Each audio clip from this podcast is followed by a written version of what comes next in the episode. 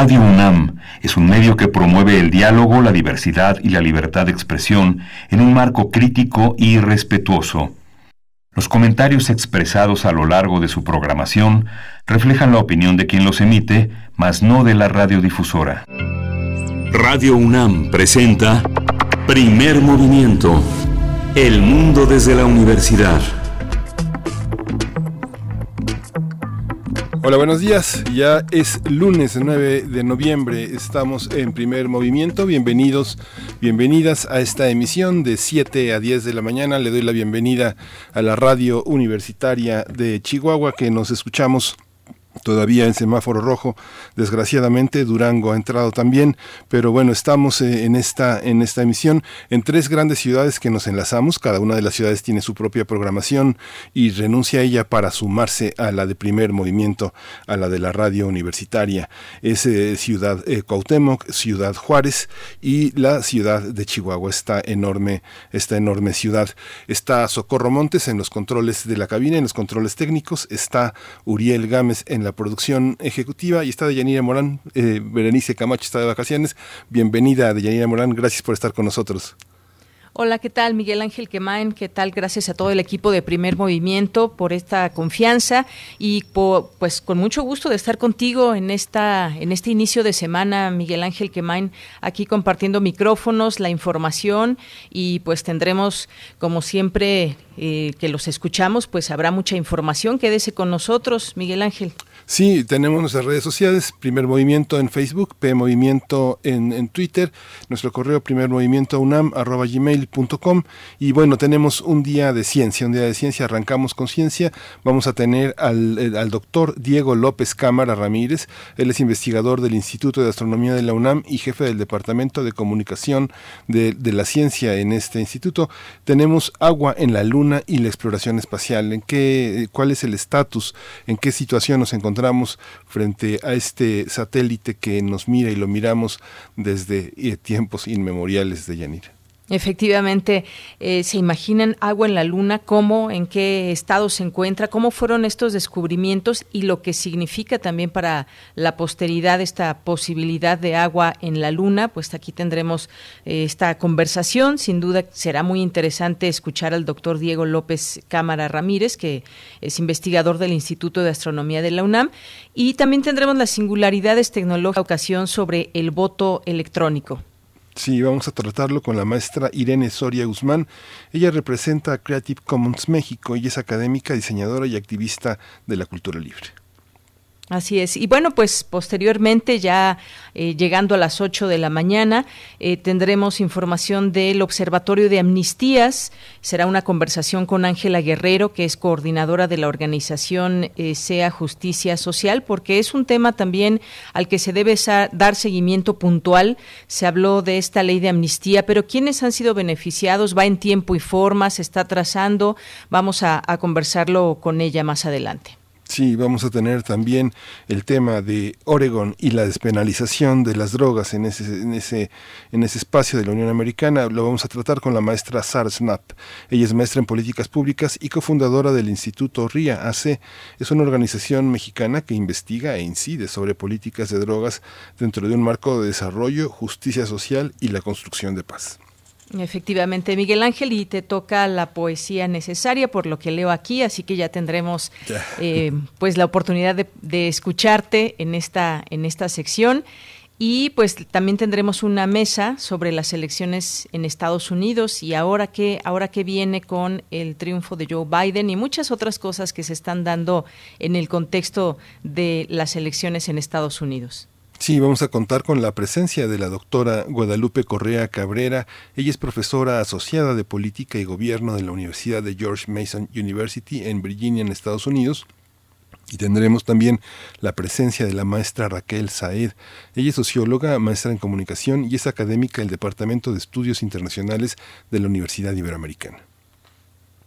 Efectivamente, pues esto será parte, esto será parte de lo que tendremos hoy eh, aquí en primer movimiento y pues ojalá que se queden con nosotros de aquí hasta las 10 de la mañana. Aquí estaremos Miguel Ángel Quemain y yo y pues por supuesto todo el equipo que forma parte de primer movimiento. Sí, al final del programa, como todos los lunes, vamos a tener Biosfera en Equilibrio. Es, en Equilibrio es una sección que, comanda la doctora Clementine Kiwa, que es bióloga, doctora en ciencias por la Facultad de Ciencias de la UNAM.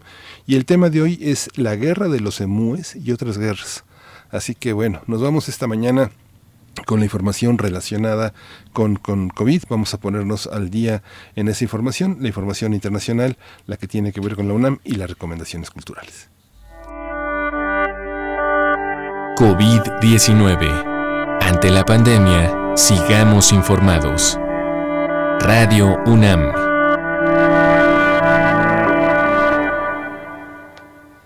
Pues como ya lo mencionó Miguel Ángel Quemain en este lunes 9 de noviembre de 2020, lo último en la información acerca de COVID-19, Chihuahua y Durango son los dos estados del país que se encuentran en color rojo del semáforo epidemiológico debido al incremento de casos. De acuerdo con la Secretaría de Salud, Sinaloa, Sonora y Guanajuato pasaron del color amarillo al naranja debido al aumento de casos de coronavirus. 18 entidades se mantienen en color naranja 11 en amarillo y una en verde. La Ciudad de México se mantiene en el color naranja del semáforo epidemiológico COVID-19 ante el incremento en el número de hospitalizaciones. Claudia Sheinbaum, jefa de gobierno, anunció la reducción de horarios en restaurantes, casinos y gimnasios. La Secretaría de Salud informó que el número de decesos por la enfermedad de la COVID-19 aumentó a 95.027. De acuerdo con el informe técnico ofrecido ayer por las autoridades sanitarias, los casos confirmados acumulados se incrementaron a 967.825.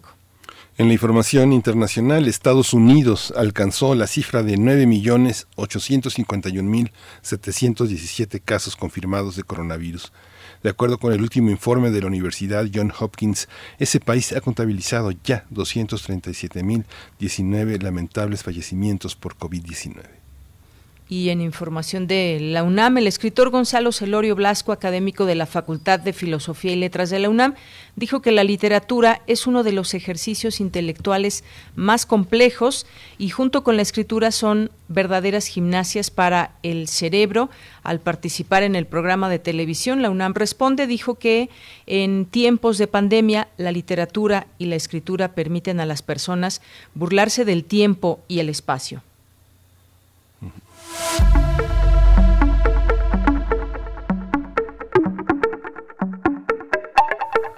En las recomendaciones culturales eh, de este lunes 9 de noviembre tenemos eh, que la cátedra José Emilio Pacheco de Fomento a la Lectura invita a la conferencia La diversidad sexual en los libros para jóvenes. Esta conferencia será impartida por María Esther Feria. La transmisión en vivo de esta charla se realizará a través de la página de Facebook de Universo de Letras a las 7 de la noche este lunes. Y nos vamos con música. Nos vamos a ir con música. Esta mañana vamos a ir con una más trío. Es eh, de, una, de una más trío, es El ritmo del futuro.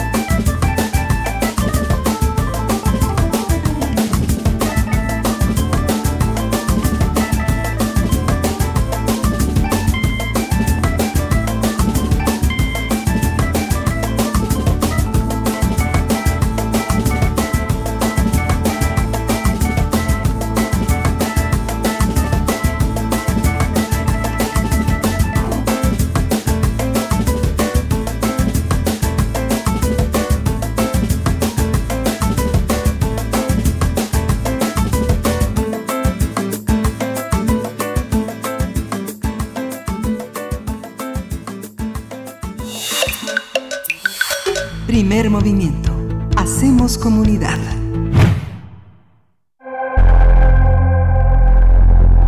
Lunes de Ciencia. Cada día es más viable la presencia de una futura colonia humana en la Luna.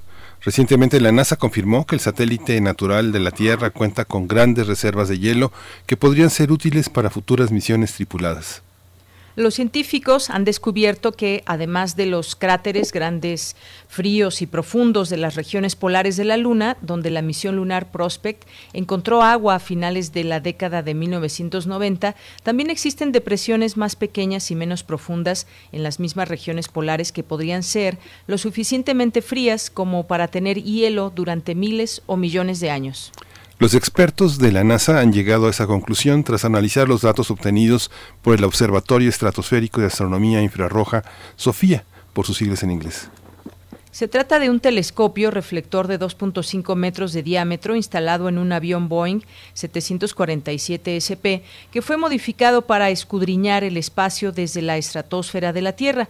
Esto le permite superar el 99% de la capa atmosférica de la Tierra, una posición desde la cual se pueden obtener datos sobre el sistema solar que no son posibles detectar con los telescopios terrestres. La revista Nature Astronomy publicó que Sofía ha revelado que la captación de un tipo de luz infrarroja en una longitud de onda tal que solo puede emitir el agua. Tendremos una conversación sobre la confirmación de la presencia de agua en la Luna y sus implicaciones en la exploración espacial. Este día nos acompaña ya el doctor Diego López Cámara Ramírez, investigador del Instituto de Astronomía de la UNAM. Bienvenido, doctor. Hola, ¿qué tal, Deyanira? ¿Qué tal, Miguel Ángel? Hola, Diego López Cámara. Muchas gracias por estar con nosotros. Pues este tipo de noticias que circulan tan de manera tan masiva nos, nos, nos obliga a ponernos al día en cuanto a las investigaciones sobre la Luna.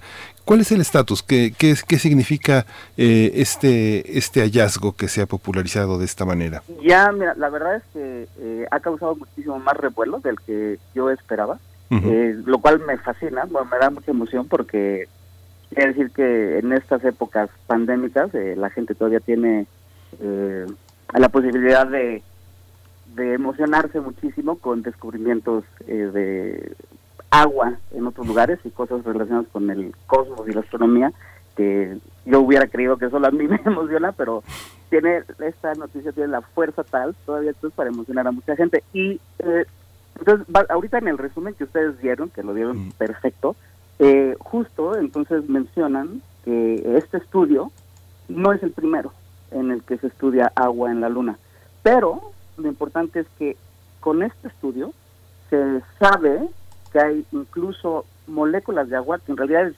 hielo entremezclado con la tierra de la superficie de la Luna, que incluso en regiones en las que antes se pensaba que de ningún modo podía haber hielo, porque se evaporaría cuando la luz del sol le pega, incluso en, una de estas regiones muy problemáticas se encontró que, hay hielo escudado dentro de eh, polvo lunar.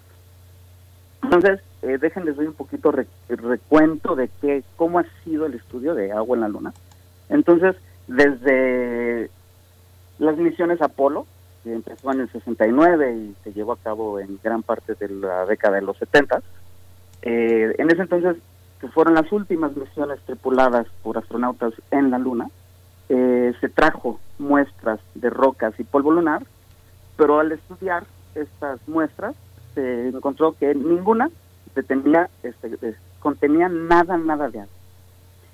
Pero, como mencionaron ustedes, pues, desde, por suerte, en las últimas décadas, eh, las misiones como el Prospect o el Moon Reconnaissance eh, se sabía, detectaron hielo en la luna, lo cual fue así, eso yo hubiera estado enloquecido de emoción en este entonces.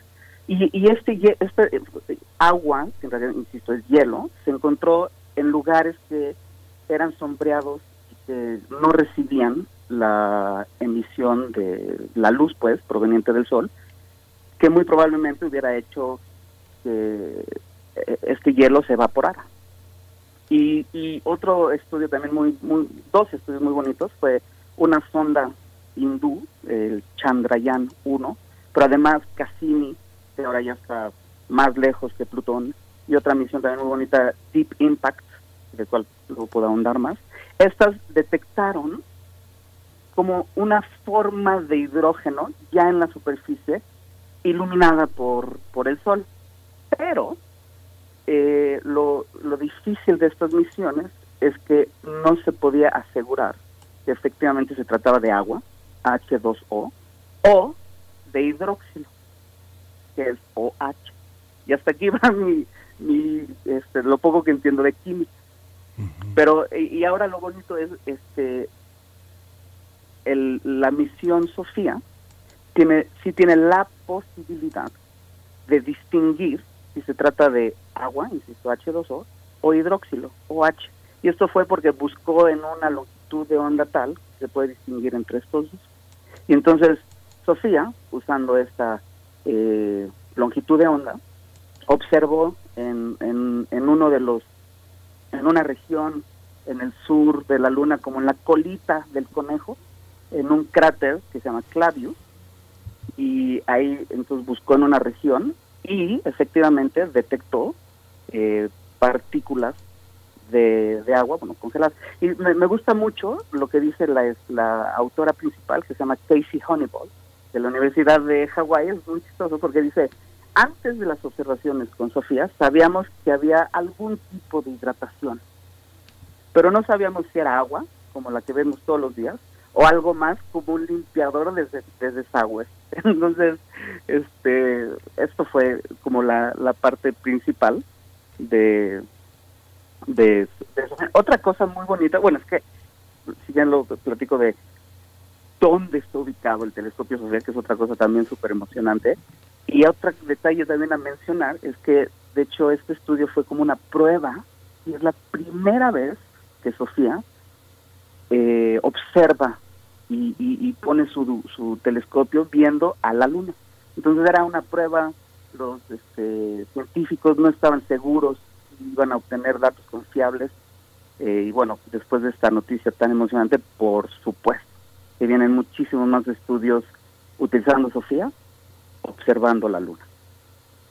Bien, doctor, pues qué fascinante todo esto que nos platica y la verdad es que sí por eso fue muy bien recibida eh, quizás esta, esta noticia, ese interés, porque en algún momento o durante mucho tiempo se consideró que la luna estaba completamente seca. Y una de mis preguntas era justamente eso, que en qué estado se encuentra el agua que se descubre en la luna, que ya nos, ya nos eh, platica, ya nos contesta. Eh, y si habláramos de cantidad, doctor, ¿cómo, qué cantidad de agua es la que podría encontrarse en la luna? Ya, bueno, esa es la no tan buena noticia. Entonces, eh, los resultados y, y, con los resultados de Sofía y haciendo eh, cálculos sobre cuánta agua, es muy poca la cantidad de agua pues que hay en la superficie de la luna, la iluminada y la no iluminada. en el estudio este que entonces publicaron el 26 de octubre de este año, hace un par de semanas, en esta revista Nature Astronomy, que es de un reconocimiento eh, mundial. Entonces lo que se sabe es que en o sea, eh, Sofía observó, era como una franja, un rectángulo de como 5 kilómetros de altura por un kilómetro de, de ancho, y en esta región eh, vieron que aproximadamente se tiene entre 100 y 412 partes por millón, que obviamente la gente no va a entender ni, ni pues hasta a mí me costaba trabajo como lograr ver qué tanto es esto. Pero con el ejemplo de esto, esto equivale a 100 veces menos la cantidad de agua que hay, incluso en el desierto del Sahara. Entonces es, es muy árido todavía, pero sí existen particulitas. Eh, otra cosa es, de hecho, en, en, se cree que en cuatro hectáreas más, al menos de la superficie, tiene capacidad de esto. Y, y, y esta concentración, es así, lo, lo, que uno tendría que hacer es escarbar y escarbar y escarbar hasta tener un metro cúbico de polvo lunar y luego filtrando ese metro cúbico, que es una bestialidad, podría sacar agua para una de las botellitas de 355 mililitros que tomamos. Uh -huh. Entonces, muy poco, pero hay. Sí, sí, adelante, adelante, doctor. Eh, lo, eh, bueno, eh, déjenles platico de Sofía, porque de verdad es, un, Hay que festejar este tipo de tecnología. Eh, no es un telescopio ordinario, es un telescopio que vuela a 12 kilómetros de altura y a 1000 kilómetros por hora, ¿no? Entonces, es, literal, se toma un, un, avión, un Boeing 747 de estos transatlánticos, y en la parte trasera se puso una cámara totalmente sellada eh, en la cual tiene un telescopio de dos metros y medio eh, en la parte trasera, en la cola, el cual quitan eh, la, no sé, o sea, tiene un hueco en el cual este telescopio está observando hacia el cielo. Entonces, es, es genial, está y tiene, por supuesto, entonces tienen la suerte de, o bueno, eh, la atmósfera mete mucho ruido en los telescopios terrestres y este telescopio al estar sobrevolando el 99.9% de la atmósfera eh, esquiva o no, no, no, en sus datos no tiene el ruido debido a la atmósfera. Y entonces, eh, y la otra cosa es que de hecho Sofía, entonces como decía, observa eh, en el infrarrojo, que el infrarrojo es como las cámaras de calor que se tiene ahora en, en, ah, aeropuertos o ahora en oficinas y muchos lugares por la pandemia, como que eh, o Superman también tenía emisión infrarroja. Entonces es una emisión que no podemos ver nosotros los humanos, nuestro ojo, pero sí tenemos estas cámaras detectores que ven en esa longitud de onda.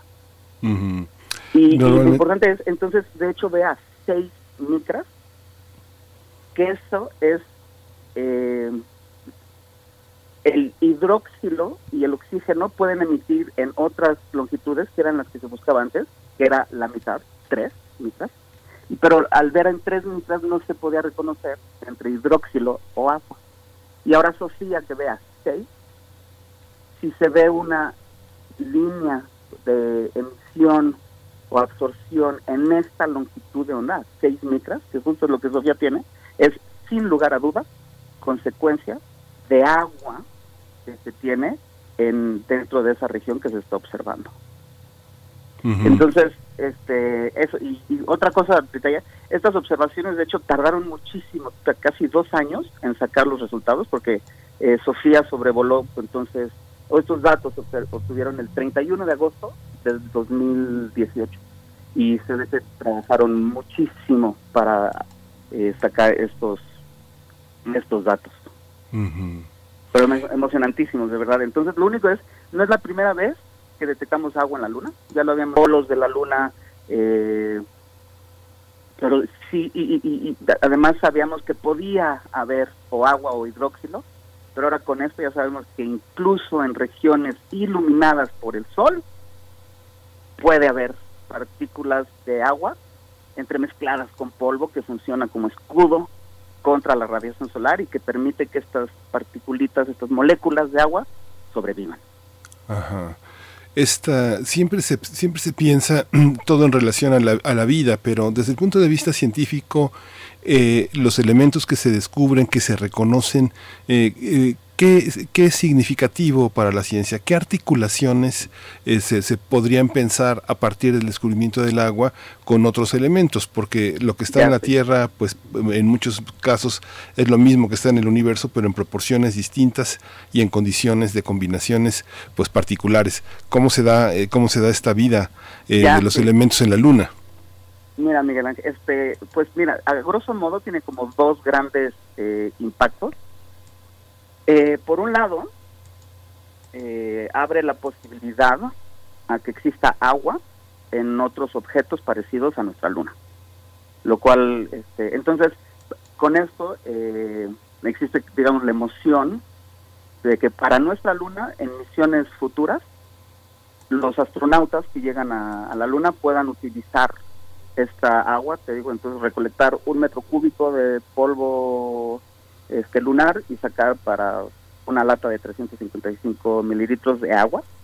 Entonces, no tener que estar transportando agua y, y no y esto de hecho está dentro de los programas espaciales a futuro, en específico una misión que se llama Artemisa, que la NASA está pensando llevar a cabo más o menos como el 2030.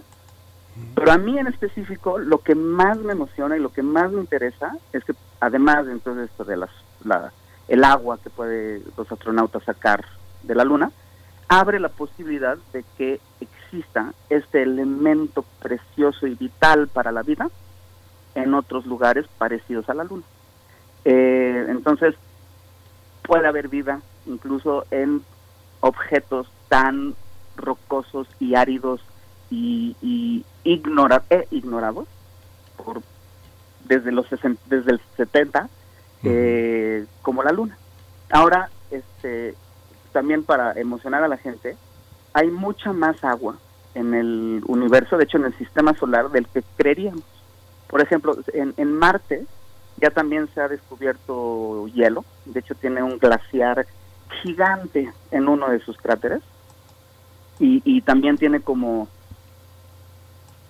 como estelas erosionadas, es como si al, río Nilo de repente le quitaran todo el agua y queda toda la erosión que llevó a cabo el flujo del agua, pues algo así también se ve en Marte. Entonces sabemos que incluso en Marte lo más probable es que hubo no solo este hielo, sino agua líquida. Pero bueno, ahorita no vemos eso. Otros dos ejemplos es uno es la luna de Júpiter, eh, que se llama Europa, como el continente, y aquí parecería como una esfera, una gran bola de hielo, pero si uno lograra eh, atravesar la capa externa de hielo, que son 5 kilómetros, es gruesísimo, pero que abajo de esos 5 kilómetros se cree que hay más agua líquida que en toda la Tierra. Y otro ejemplo para terminar es una de las lunas de Saturno, que se llama Enceladus. De aquí de plano sale agua líquida eyectada desde unos geysers, como los que tenemos aquí en la Tierra, geysers de agua. Y, y la sonda casi tuvo la suerte de atravesar uno de estos geysers y sí parece que efectivamente se trata de agua con muchísimas sales, eh, no se sabe bien la composición que hay aquí, pero existe agua en otros lugares. Entonces, ya por supuesto estamos buscando en lugares parecidos a estos, Marte, Europa, Enceladus, en otros este, sistemas fuera de nuestro sistema solar, en exoplanetas. Pero ahora, gracias a estos estudios, entonces, se va a tener que tomar y estudiar y observar lugares parecidos a la Luna, que incluso podrían este, tener agua, hielo, pero agua. Entonces, insisto, puede ser para el beneficio de astronautas de eh, misiones futuras, pero incluso la existencia de agua y de vida en otros lugares fuera de los que ya sabemos. Bien, doctor, pues Mm, la verdad sí muy fascinante todo esto y, uno se hace la gran pregunta por qué es tan interesante la presencia de agua en la luna y esto que nos comenta de cómo es que cómo es que llegó el agua y otras ah, sustancias al interior del sistema solar es, es, muy interesante esta parte que nos estaba explicando y, y, esta pregunta también de si esto cambia de alguna manera la planeación de misiones humanas a la luna. Pues eso se me olvidó detallar, qué bueno que me preguntaste, Diana. Entonces, lo que no queda claro es de dónde proviene este hielo que se tiene en la Luna. Entonces, hay, digamos, como tres ideas grandes, eh, generales. Una es que, estas moléculas de agua llegaron en micrometeoritos y que fueron que impactaban en la superficie de la Luna y uno de estos este, se premezcló en el polvo y entonces es así como esta, esta observación de Sofía.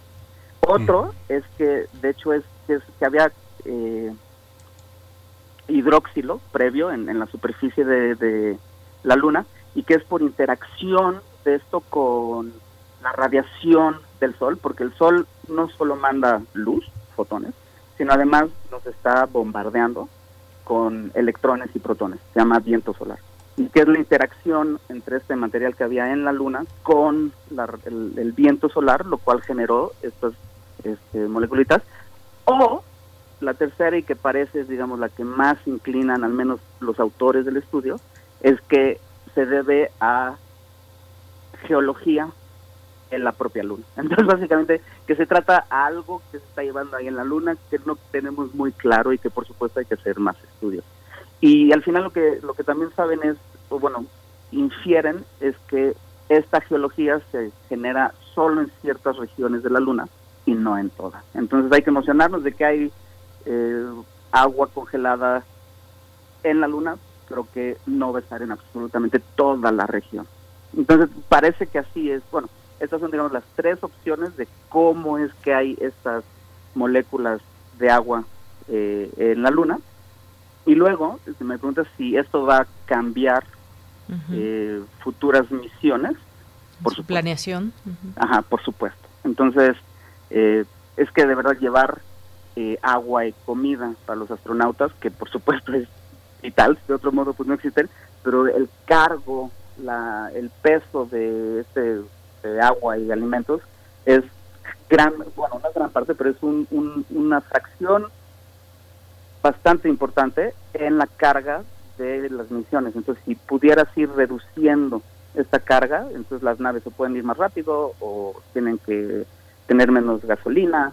Entonces, pues, digamos, por supuesto que va a tener en cuenta este utilizar estas partículas de agua en la luna eh, para tener agua líquida. Pero por supuesto, esto estamos hablando de décadas para poder hacer esto. Entonces, igual no nos toca a nosotros, pero a nuestros hijos o nietos, tal vez sí.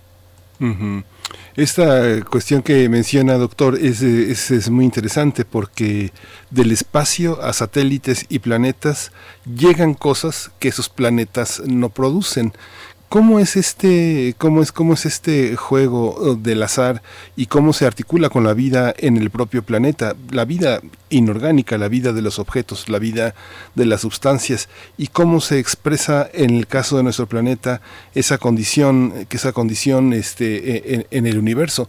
¿Qué nos llega a nosotros que no forma parte de lo que se produce en el propio, en el propio planeta y cómo se articula con otras condiciones en otros pues territorios? la interacción entre estrellas y planetas es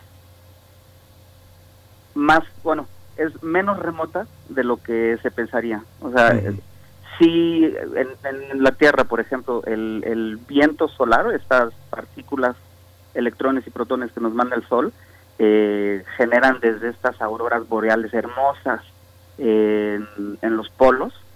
Eh, incluso el Sol tiene un ciclo como de 11 años. Ahorita, por ejemplo, está bastante callado el Sol, pero en 5 años y medio va a estar súper activo y luego va a estar otra vez callado y luego va a estar súper activo. Entonces va con este ciclo de 11 años.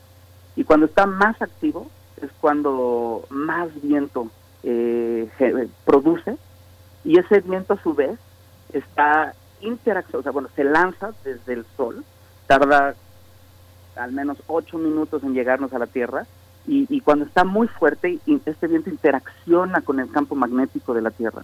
Y muchas de las partículas del, del Sol, de, bueno, que fueron emitidas desde el Sol, son redireccionadas a los polos y esto es que hace estas auroras boreales. Eh, pero al mismo tiempo hay también entonces para los satélites que hay eh, rodeando la Tierra, pues es terrible porque entonces ahí los están bombardeando un montón de electrones y protones y es cuando pues más fallas van a tener, ahí cuando más este, los celulares, las señales de telecomunicación van a tener más ruido. Entonces hay esta interacción que, que parece nosotros por supuesto no vemos desde la Tierra, pero además entonces esta interacción invisible para, para los humanos Además, nos llegan eh, micrometeoritos eh, en, que, impactan en la Tierra. Tenemos la suerte que la atmósfera nos protege de una gran, gran fracción de estos. Las estrellas fugaces son uno de estos ejemplos, son estos micropedacitos de polvo que entran a la atmósfera y que se encandecen, se prenden, y es lo que nosotros vemos como esta belleza, ¿no? La lluvia de estrellas. Pero la Luna, por ejemplo, que no tiene atmósfera, es un claro ejemplo de que estamos siendo bombardeados por pedacitos de, rocas, de polvo, y por eso eh, la cara, digamos, que da no hacia la Tierra, sino hacia el otro lado, si uno ve la foto de la luna, está llena de muchísimos cráteres porque está siendo bombardeado de estos pedacitos de rocas que impactan en la superficie de, la luna. Entonces, hay muchísima más interacción de la que creeríamos con eh, objetos que están ahí en el, en el universo. Es, es, es muy interesante todo esto, de verdad. Sí, por supuesto, doctor, porque efectivamente cómo llega o cómo se forma ah, el agua.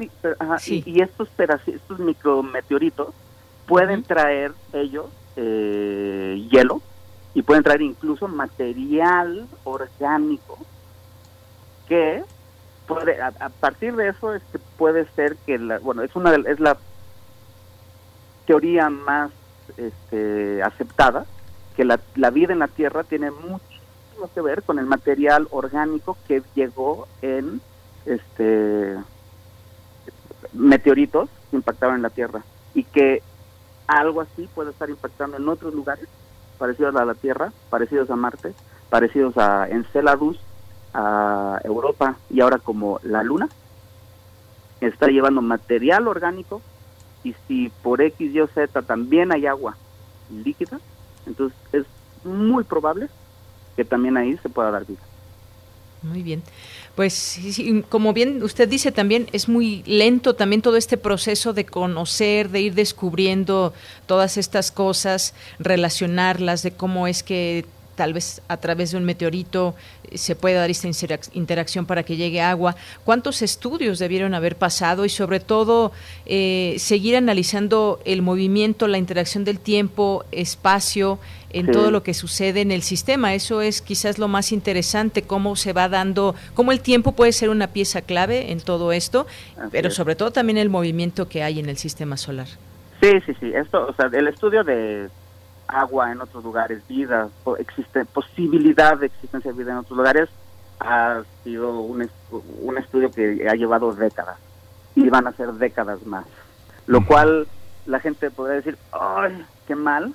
Pero al mismo tiempo para los astrofísicos es, ¡eh, qué bien! Porque entonces tenemos un área súper este, emocionante de estudio. Y sí, es pasito a pasito, es, es, es, es lento, digamos, todo esto, pero es, es, es, hay muchísimos grupos estudiando, hay teorías contrarias entre grupos, eh, incluso hay detecciones que parece que van en contra de otra, y al final una de teorías, detecciones son las que salen avante, y con esto así se construye el conocimiento. Entonces es, es paso a pasito. Sí, pues doctor Diego López Cámara Ramírez, eh, es contagioso su entusiasmo. Muchas gracias por, por contagiarnos de esta, de esta forma de conocimiento esta mañana. Diego López Cámara es investigador del Instituto de Astronomía de la UNAM, es jefe del Departamento de Comunicación de la Ciencia también en el Instituto de Astronomía. ahora soy, formo parte del comité asesor de la UC3. Ahora Gloria Delgado, que es con la que antes estaba. Ah, claro, Gloria Delgado es nuestra colaboradora de astronomía. es la que me, me me dijo que viniera con ustedes y con muchísimo gusto. Muchas gracias, doctor. Gracias. Pues este esperamos estar seguir en contacto con usted. Perfecto. Gracias. Buenos días. Pues y nos vamos ahora a música, Miguel Ángel en público de primer movimiento. Vamos a escuchar Underworld, Morning Water.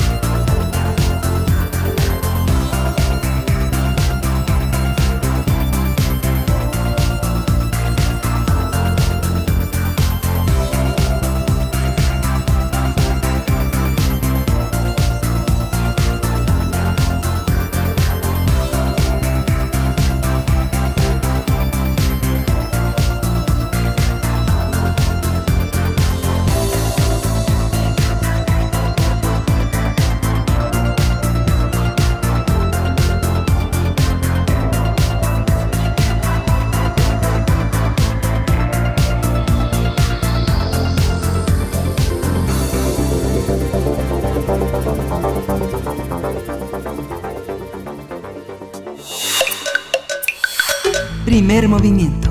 Hacemos comunidad.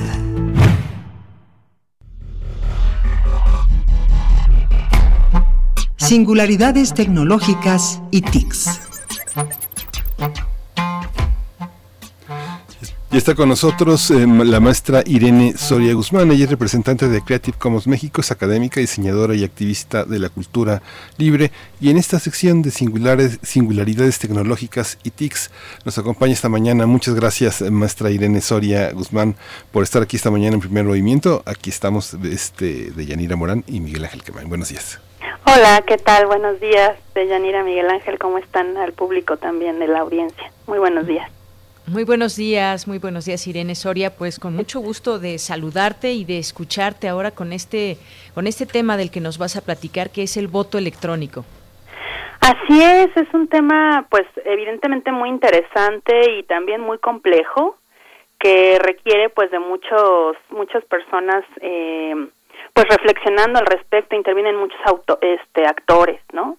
Y mm, me parece que para eh, comenzar a hablar del voto electrónico está bueno ponerlo un poco en perspectiva y pensar o incluso pedirle a la audiencia que, que, que, piense por un minuto qué es lo que hemos hecho o qué es lo que harían, ¿no? Que algunos de nosotros a lo mejor ya hemos participado en algún proceso electoral, ya sea como eh, funcionarios de casilla, como este capacitadores electorales asistentes, ¿no?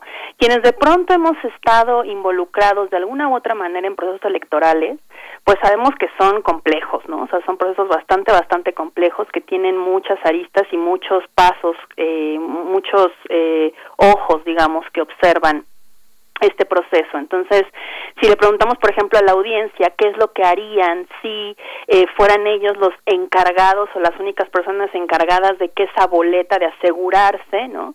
Que una boleta que cae en la urna llegara así íntegramente a el Instituto Electoral Local o Federal para ser contado, ¿no?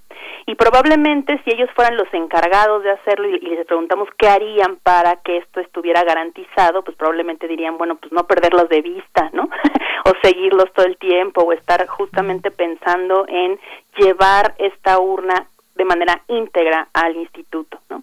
Eh, cuando hablamos de voto electrónico hay que pensar que este proceso en el que no perdemos de vista o en el que puede llegar a haber muchos ojos, pues que eh, cuando hablamos de voto electrónico hay algo de por medio, ¿no? Ya se, se, se, se mete, digamos, un factor extra que tiene que ver con eh, herramientas computacionales y particularmente el software, ¿no?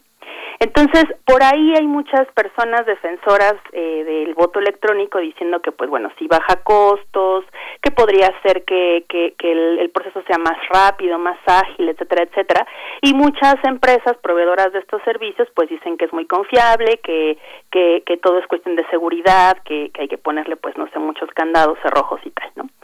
Sin embargo, las personas que, bueno, nos hemos considerado activistas e incluso aunque no sean activistas, algunas personas computólogas o que o, ingenieras, ingenieros eh, hablan de lo, complejo que es este proceso y prácticamente eh, lo imposible que sería evitar algún tipo de intromisión, ¿no? Que esto es como por más este digamos, por más eh, rudo que parezca decir esto, ¿no? O por alarmante que parezca, prácticamente eh, es sencillamente imposible evitar cualquier tipo de ataque, ¿no? De entrada, porque pues es algo hecho por humanos, por personas, y eh, implica inmediatamente una mediación, ¿no? Como ejemplo, más o menos para darnos una idea de lo complejo que puede llegar a ser esto y cómo es imposible evitar, este, vamos, que no es infalible, es una característica que todos y todos acá sabemos sobre el voto, que es que el voto debe ser secreto, ¿no? Entonces, por ahí nos ponen un ejemplo de por qué confiamos, por ejemplo, en hacer acciones en la banca electrónica, ¿no? En hacer transacciones en la banca electrónica, pero no confiaríamos en el voto electrónico, ¿no? Una respuesta podría ser que, particularmente en la banca electrónica, pues siempre hay identificación de los actores, ¿no? O sea, tú sabes quién es tu cuenta, tu cuenta está asociada a un número, a un nombre, incluso a una dirección, etcétera, etcétera, etcétera. Pero en el caso del voto electrónico, una de las características es que tiene que ser secreto, ¿no? O sea, no, la, la idea es que no se pueda identificar necesariamente quién es el que está votando o la persona que está votando.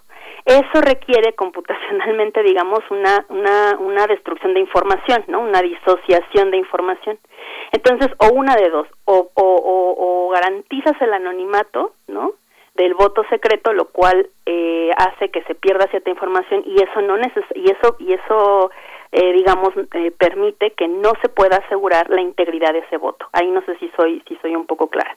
Lo que sucede es que si yo asocio el voto a una persona o a una identificación, digamos, a una huella digital, el voto ya deja de ser secreto.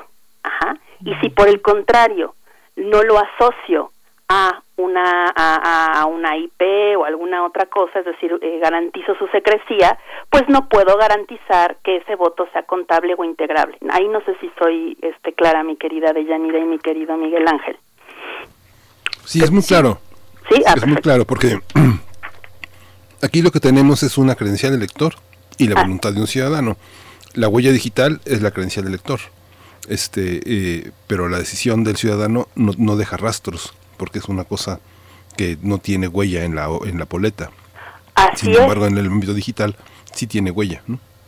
Exacto, porque eh, ahí obviamente hay varios mecanismos y en algunos países se han implementado varios mecanismos, ¿no? Y hay algunos ejemplos, me parece que en Argentina y también en otros países de Europa se han implementado otro tipo de mecanismos, por ejemplo, que cuando tú votes, este, se, eh, se garantiza que se cuenta tu voto y luego se borra esa huella digital, es decir, se borra, no sé, desde donde votaste tu navegador o la dirección de tu computadora y tal, ¿no? Pero insisto, la problemática de, de, de, borrar, digamos, esa información justamente vulnera la posibilidad de que ese voto esté necesariamente contando, ¿no? O sea, es como una paradoja, porque por un lado necesito que sea secreto, ¿no? Y por otro lado, pues necesito garantizar la integridad de ese voto que cuente como uno, ¿no? Ahora, hay otros mecanismos que se han implementado en algunos países, por ejemplo, no sé, que te dan en la urna, eh, y esto sigue siendo físico, ¿eh? Que cuando llegas a la urna electrónica, pues no sé, te dan un, un, un chip o una tarjeta, ¿no? Que solamente es validada una vez. Entonces tú metes la tarjeta a, un, a una urna electrónica, digamos, y en esa urna electrónica se despliega eh, en, una, en una pantalla, se despliega una interfaz donde tú votas por tu candidato, candidata, etcétera, y luego se imprime una especie de boleta que muestra al, a la persona votante que, que, que se realizó el voto, digamos y esa boleta impresa se pone en la urna. Esa es una técnica que se está utilizando. Pero nuevamente, ahí también tenemos, todo suena bien, ¿no? Todo suena como, ah, bueno, pues suena que, que además va a haber algo físico que se cuenta. Sin embargo, ahí otra vez este pensamos mal no o, podemos pensar mal desde la desde la desde la técnica y desde la ciencia computacional y es que no hay eh, tampoco una garantía de que quien elabora ese software o quien elabora todos esos mecanismos no haga que ciertas veces la boleta no sea exactamente la misma eh, voto que realizó la persona y eso nos ha pasado muchas veces que no no checamos los tickets de compra o los tickets que te salen al final en el banco no no siempre checas qué papelito te sale o qué, o qué viene en el, en el papelito, ¿no? Entonces, eh, necesita haber una garantía, digamos, que no siempre es posible, de que ese software no esté, eh, eh, pues bueno, que no, que no tenga ninguna intromisión que permita que estos pequeños detalles sucedan, no sé, cada dos, tres, cinco, diez votos, qué sé yo, ¿no? Una de las cosas que, que a mí me gusta mucho o pensar al respecto de esta mediación o de este, o de este software es que además de todo esto, pues nunca tenemos que olvidar el factor humano, ¿no? Porque siempre ubicamos que el software ya es una máquina o que la computadora ya es una máquina y ya está. Pero no tenemos que olvidar que detrás de todo este proceso computacional, detrás de todo programa de cómputo, hay personas haciéndolo. ¿no? O sea, hay un ser humano, una serie de seres humanos, muchas personas haciendo un software. Y eso también implica que, eh, pues, haya ciertas personas que están como en el centro o en el ajo de estas cosas, ¿no? Entonces, una manera de, de tratar de poner esto, eh, pues, a, ojos de mayores personas es, no sé, tratar de primero cuestionarnos, este, y saber que siempre va a haber un margen de error, insisto que no, que es imposible evitar alguna intromisión, que no es infalible, pero sobre todo poner así muy, muy, muy en la mesa la necesidad de que no solamente haya empresas de software o personas haciendo el software o solo la, identidad electoral, perdón, la autoridad electoral, sino es un tema que requiere a la sociedad civil, a personas expertas, a ciudadanos, ciudadanas de a pie, ¿no? Discutiendo estos temas y viendo pues lo, lo pues sí, lo, lo, lo, lo importante dentro de estos procesos o lo, o lo terrible que podría ser incluso intrometer un, o meter estos tipos de procesos sin saber cómo funciona. Efectivamente, pues sí, e, es, eso justamente que dices es muy importante, señalar que no es, no es eh, infalible este voto electrónico, pero sí podemos decir que es un gran avance y sobre todo también, bueno, si, si echamos un ojo, por ejemplo, a elecciones que hemos tenido en México, donde, donde no se tiene exactamente el control de todo, y me refiero, por ejemplo, a que hasta han votado muertos, por ejemplo, eh, se han encontrado una serie de situaciones que me... Eh, me supongo que esto, pues esto del voto electrónico es un avance, que realmente sea un avance, este es lo que implica, aunque eh, pues quizás tenga que irse perfeccionando a lo largo del tiempo. Y esto que mencionabas también muy importante de, de, que, de que sea realmente un voto secreto, porque si no eso podría desincentivar la participación y demás. Eso de la huella digital es muy importante, Irene. Sí, que es como justo lo que te, lo, lo, lo, que decimos y lo que dicen muchos expertos también computólogos al respecto, que es justamente la paradoja, ¿no? Y eso es lo alarmante, porque si no garantizas la secrecía, eso también ya ya sucede que, bueno, no sé, en tu empleo, ¿no? O sea, que es lo, lo que pasa en el factor humano, ¿no?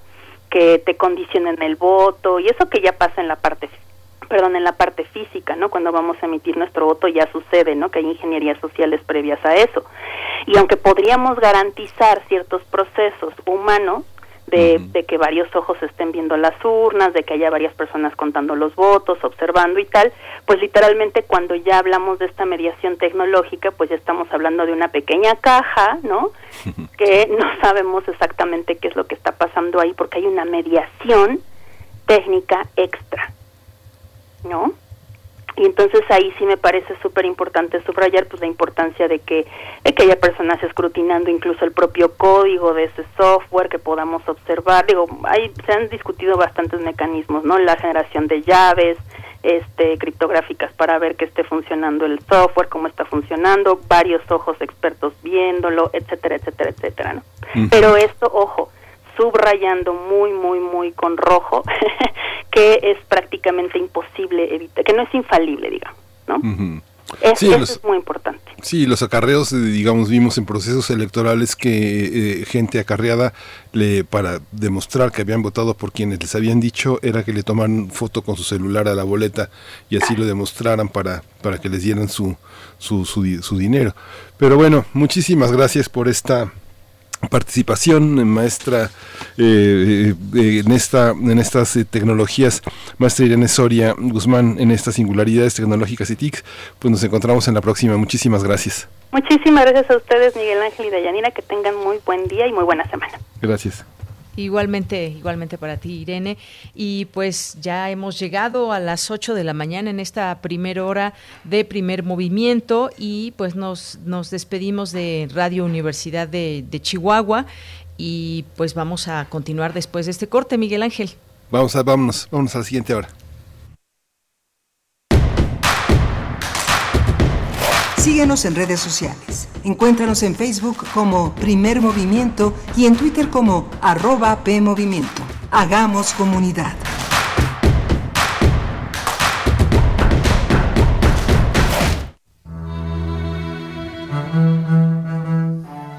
Hechos a mano. Secretos. De edición limitada. Irrepetibles. Distintos. Diversos. Nuevos. Afuera de las grandes librerías aún existen los libros. Existen los otros libros. Radio UNAM te invita a continuar con su tradición del Tianguis de la Diversidad Textual en un formato a distancia. Los otros libros. Entrevistas y presentaciones de libros y editoriales alternativas a través de Facebook Live sábados a las 19 horas en la página de Facebook de la sala Julián Carrillo. Si solo leemos lo que todos leen, solo sabremos lo que todos saben. Radio UNAM, Experiencia Sonora. En México está creciendo la esperanza, un movimiento que se vuelve cada día más grande con la honestidad, las propuestas y la alegría de nuestra gente. Estamos unidos y eso nos hace más fuertes para transformar lo que parecía imposible cambiar. En cada ciudad, en todas las regiones, somos más los mexicanos con Morena y contigo seremos la mayoría que va a comenzar un nuevo capítulo en la historia de México. Vente a Morena, la esperanza de México. Juntos haremos historia. Él me enseñó a fumar cristal, pero no me, no, yo no me sabía aprender y por acá me enseñaron. Pero mis hijos a mí no me han visto hacer eso. Sí saben qué clase de mamá tienen porque saben toda mi vida. Me metí a chochos. Activo, piedra. Cualquier gente que me veía le pegaba. Mis hermanas me hablaban, ¿y qué crees? ¿Cómo tenemos un pedo? Y como loca iba y me, me peleaba con quien fuera. No me daba miedo. Caía a la cárcel.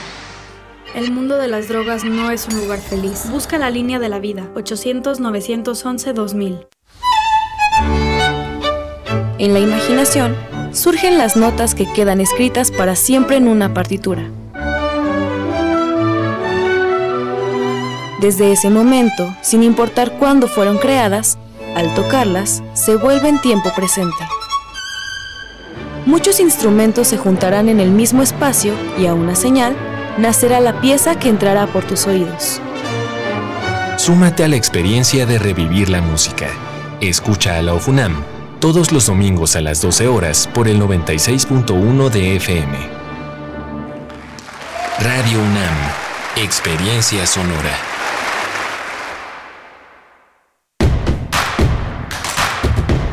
Encuentra la música de primer movimiento día a día en el Spotify de Radio UNAM y agréganos a tus favoritos.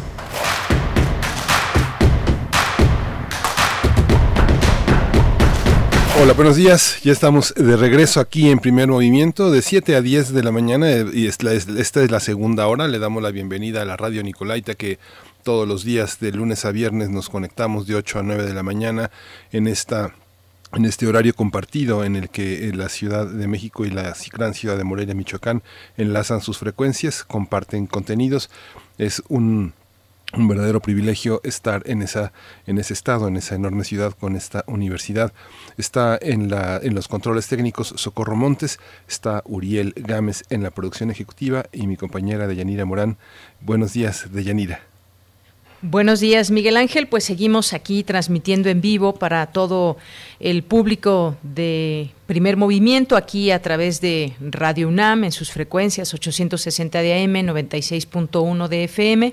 Pues todavía nos queda bastante información, estar aquí con ustedes presentándoles distintos temas, esta propuesta que hace Primer Movimiento para todos ustedes y pues es parte de lo que tendremos. Y en un momento más estaremos hablando ya del Observatorio de Amnistías, Miguel Ángel. Sí, vamos a tener, vamos a tener una hora muy interesante. Vamos a estar con Ángela Guerrero, coordinadora de la organización Sea Justicia Social, y vamos a ver el observatorio de amnistía. Eh, a, a partir de la publicación de la ley de amnistía, se han desarrollado una serie de procesos que ella nos comentará eh, en, en, un momento a qué puerto han llegado. Y vamos a tener también en la nota internacional la despenalización de las drogas en Oregon. Lo vamos a tratar con la maestra Sara Snap. Ella es maestra en políticas públicas y cofundadora del Instituto RIA, Asociación Civil, una organización que investiga e incide sobre políticas de drogas en un marco de justicia y construcción de paz. ¿Y qué, eh, y qué, y qué amanecer, Deyanira? Eh, muchas, las primeras planas nacionales se dividen entre los Estados Unidos, la llegada de Biden, y la inundación en, en, Tabasco y Chiapas. Chiapas y Tabasco bajo el agua.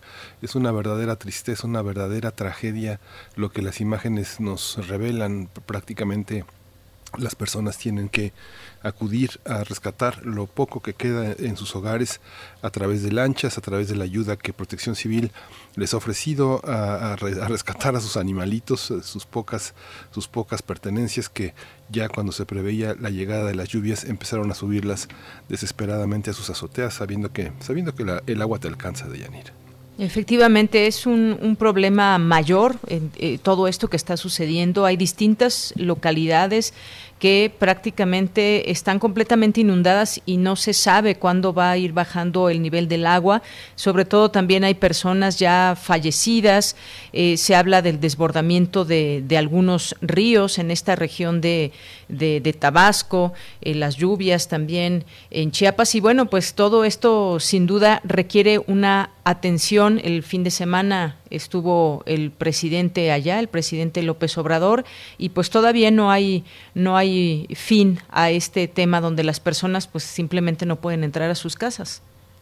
Sí, ha sido tremendo. El tema también político del el, tema el tema del Fonden que es un, un, aspecto que el presidente ya había tratado en varias ocasiones y que justamente este fondo para eh, tratar desastres eh, tendrá ahora la canalización de recursos que vienen de otras partidas que tendrán que autorizar. La Secretaría de Hacienda son autorizaciones que no pasan no pasan eh, estrictamente por el, por el, por el Congreso, no se ponen a, no se ponen a votación, sino simplemente hay una, hay una autorización, es una emergencia nacional, pero bueno, todo está sujeto un poco a la política, a pesar de la tragedia que nos, eh, que nos, que nos embarga, las personas afectadas siguen siendo como parámetros políticos los que están en el fondo de todo esto. ¿no? Claro, y a final de cuentas yo creo, Miguel Ángel, que aquí se verá justamente todo ese tema de los fideicomisos que en su momento se, se conversó y se analizó, pues de qué manera pueden llegar los recursos a estos lugares que lo necesitan sin un fondén, pero cómo será esa manera de adjudicar recursos hacia allá. Será pues quizás una, una, una prueba interesante para saber cómo se, cómo se hace llegar el recurso a los estados o comunidades que lo requieran. Sí. Pues ya, tenemos en, la línea eh, a Ángela Guerrero. Vamos a la nota nacional. Primer movimiento. Hacemos comunidad. Nota nacional. Eh, se de publicarse la ley de amnistía que fue impulsada por el gobierno del presidente López Obrador. Todavía ninguna persona ha resultado beneficiada a pesar de que las casi 800 solicitudes de amnistía que fueron tramitadas por personas privadas de la libertad en centros de reclusión y que están vulnerables por el COVID-19 no no han tenido una respuesta. El Observatorio de Amnistías advirtió que la Comisión de Amnistía a cargo de la Secretaría de Gobernación no ha sesionado, por lo que se han quedado en el limbo dichas solicitudes. También lamentó y expresó su preocupación al registrarse más de 200 muertes de personas privadas de libertad y más de 2.000 contagiadas por COVID-19 en distintos centros penitenciarios. Esto de acuerdo con información de la Comisión Nacional de Derechos Humanos.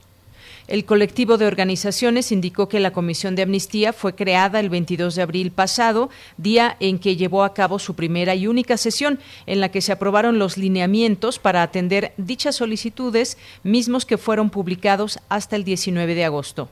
Pues vamos a conversar este, sobre este mecanismo para dar seguimiento a la actuación de la Secretaría de Gobernación sobre la ley de amnistía. Y hoy nos acompaña Ángela Guerrero, ella coordina la organización SEA, Justicia Social, y le agradecemos que esté aquí en primer movimiento para dar luz sobre este tema tan complejo, tan que, tratamiento tan largo. Muchas gracias, Ángela Guerrero. Eh, hola, ¿qué tal, Deyanira Miguel Ángel? Un gusto estar con ustedes y con su auditorio. Gracias. Pues bien, eh, Ángela, pues mucho gusto también para nosotros poder conversar contigo porque eh, pues han pasado los meses eh, de que fuera ya aprobada la ley de amnistía y al día de hoy eh, ninguna persona solicitante de liberación ha sido beneficiada. Eh, hay cientos de solicitudes en este sentido y bien vale la pena, me parece, recordar de qué trata esta ley, cómo, cómo nace y cuál es su objetivo y, saber cómo va este proceso para los posibles beneficiados. Claro que sí, Deyanira. Mira, esta es una ley que lo que previó desde el inicio fue eh, poder dar una salida de los centros penitenciarios a quienes están en prisión de manera indebida.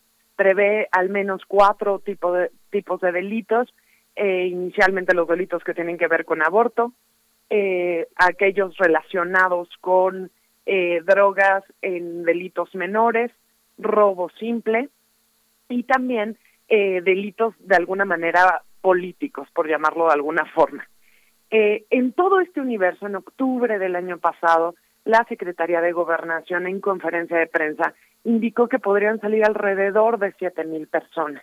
Todavía no teníamos una pandemia como la que tenemos el día de hoy y esto implicaba un mecanismo más hacia la construcción de paz en nuestro en nuestro país. Lamentablemente, después de todos estos meses que han, que han pasado, que se, se logra aprobar tanto en Cámara de Diputados como en Cámara de Senadores y eh, logra publicarse en el Diario Oficial de la Federación, no tenemos ningún, ninguna persona fuera de los centros penitenciarios y tenemos a muchas personas contagiadas por COVID o en situación de mucha vulnerabilidad dentro, que en muchos de los casos se relacionan con quienes no tienen delitos graves o delitos que tengan una víctima directa. Entonces, básicamente, pues el panorama es este. La ley preveía, eh, además de establecer una comisión que revisara los expedientes y que revisara los casos, una serie de acciones que hasta la fecha no se han llevado a cabo. Entre ellas, por ejemplo, el que el Congreso revise estos delitos, si siguen teniendo una pena privativa de la libertad o pueden resolverse de otra forma. Sin embargo, eh, pues estamos en una situación en la que la ley básicamente está inmóvil.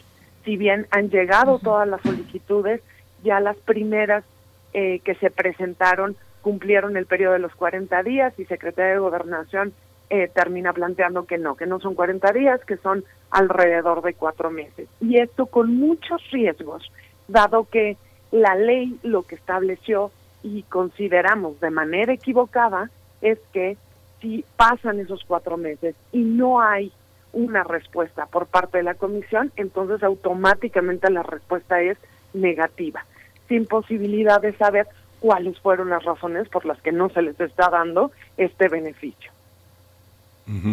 Allí, este, Ángela, eh, hay un, todos los procedimientos se atoran en dónde? En la parte de jueces, en la parte, en la parte de impartición de la, ejecución de la ley. ¿Quién, quién detiene? ¿Quién es quien detiene? Todo, en todos los estados una ley general, este, tiene distintos obstáculos o es algo eh, que es que es homogéneo. ¿Cómo, cómo entenderlo? En cada estado es distinto. ¿Quién en cada eh, estado es distinto. Tenemos una ley federal que va a ver los delitos federales. Eh, la ley lo que estableció fue que la Secretaría de, Gobernación creara una comisión para recibir las solicitudes y revisar los expedientes. Y una vez que tuviera revisados los expedientes y hubiera identificado cuáles son sujetos de amnistía, entonces se presentaban esta comisión y una vez que fueran aprobados, se da paso a la parte más procesal que tiene que ver ya con los jueces. Este mecanismo de revisión de expedientes, hasta este momento no tenemos ninguna información de que haya avanzado. La, el único dato que tenemos y que lo solicitamos eh, por las vías oficiales de información es que hay 12 personas encargadas de revisar los 771 expedientes que tenían hasta el 27 de octubre. De estos 771 expedientes, a la fecha no han sesionado, no se ha identificado cuáles son los que pueden ser eh, proclives a tener este beneficio y, eh, y cuáles no. Ahora, a nivel local es otra historia, porque pues las entidades federativas fue como la invitación a hacer sus propias leyes de amnistía, por lo menos con el piso mínimo que se estableció a nivel federal. A la fecha se han presentado 40 iniciativas de ley en todo el país. Sin embargo, solamente una ha sido aprobada, que es la del caso de Hidalgo.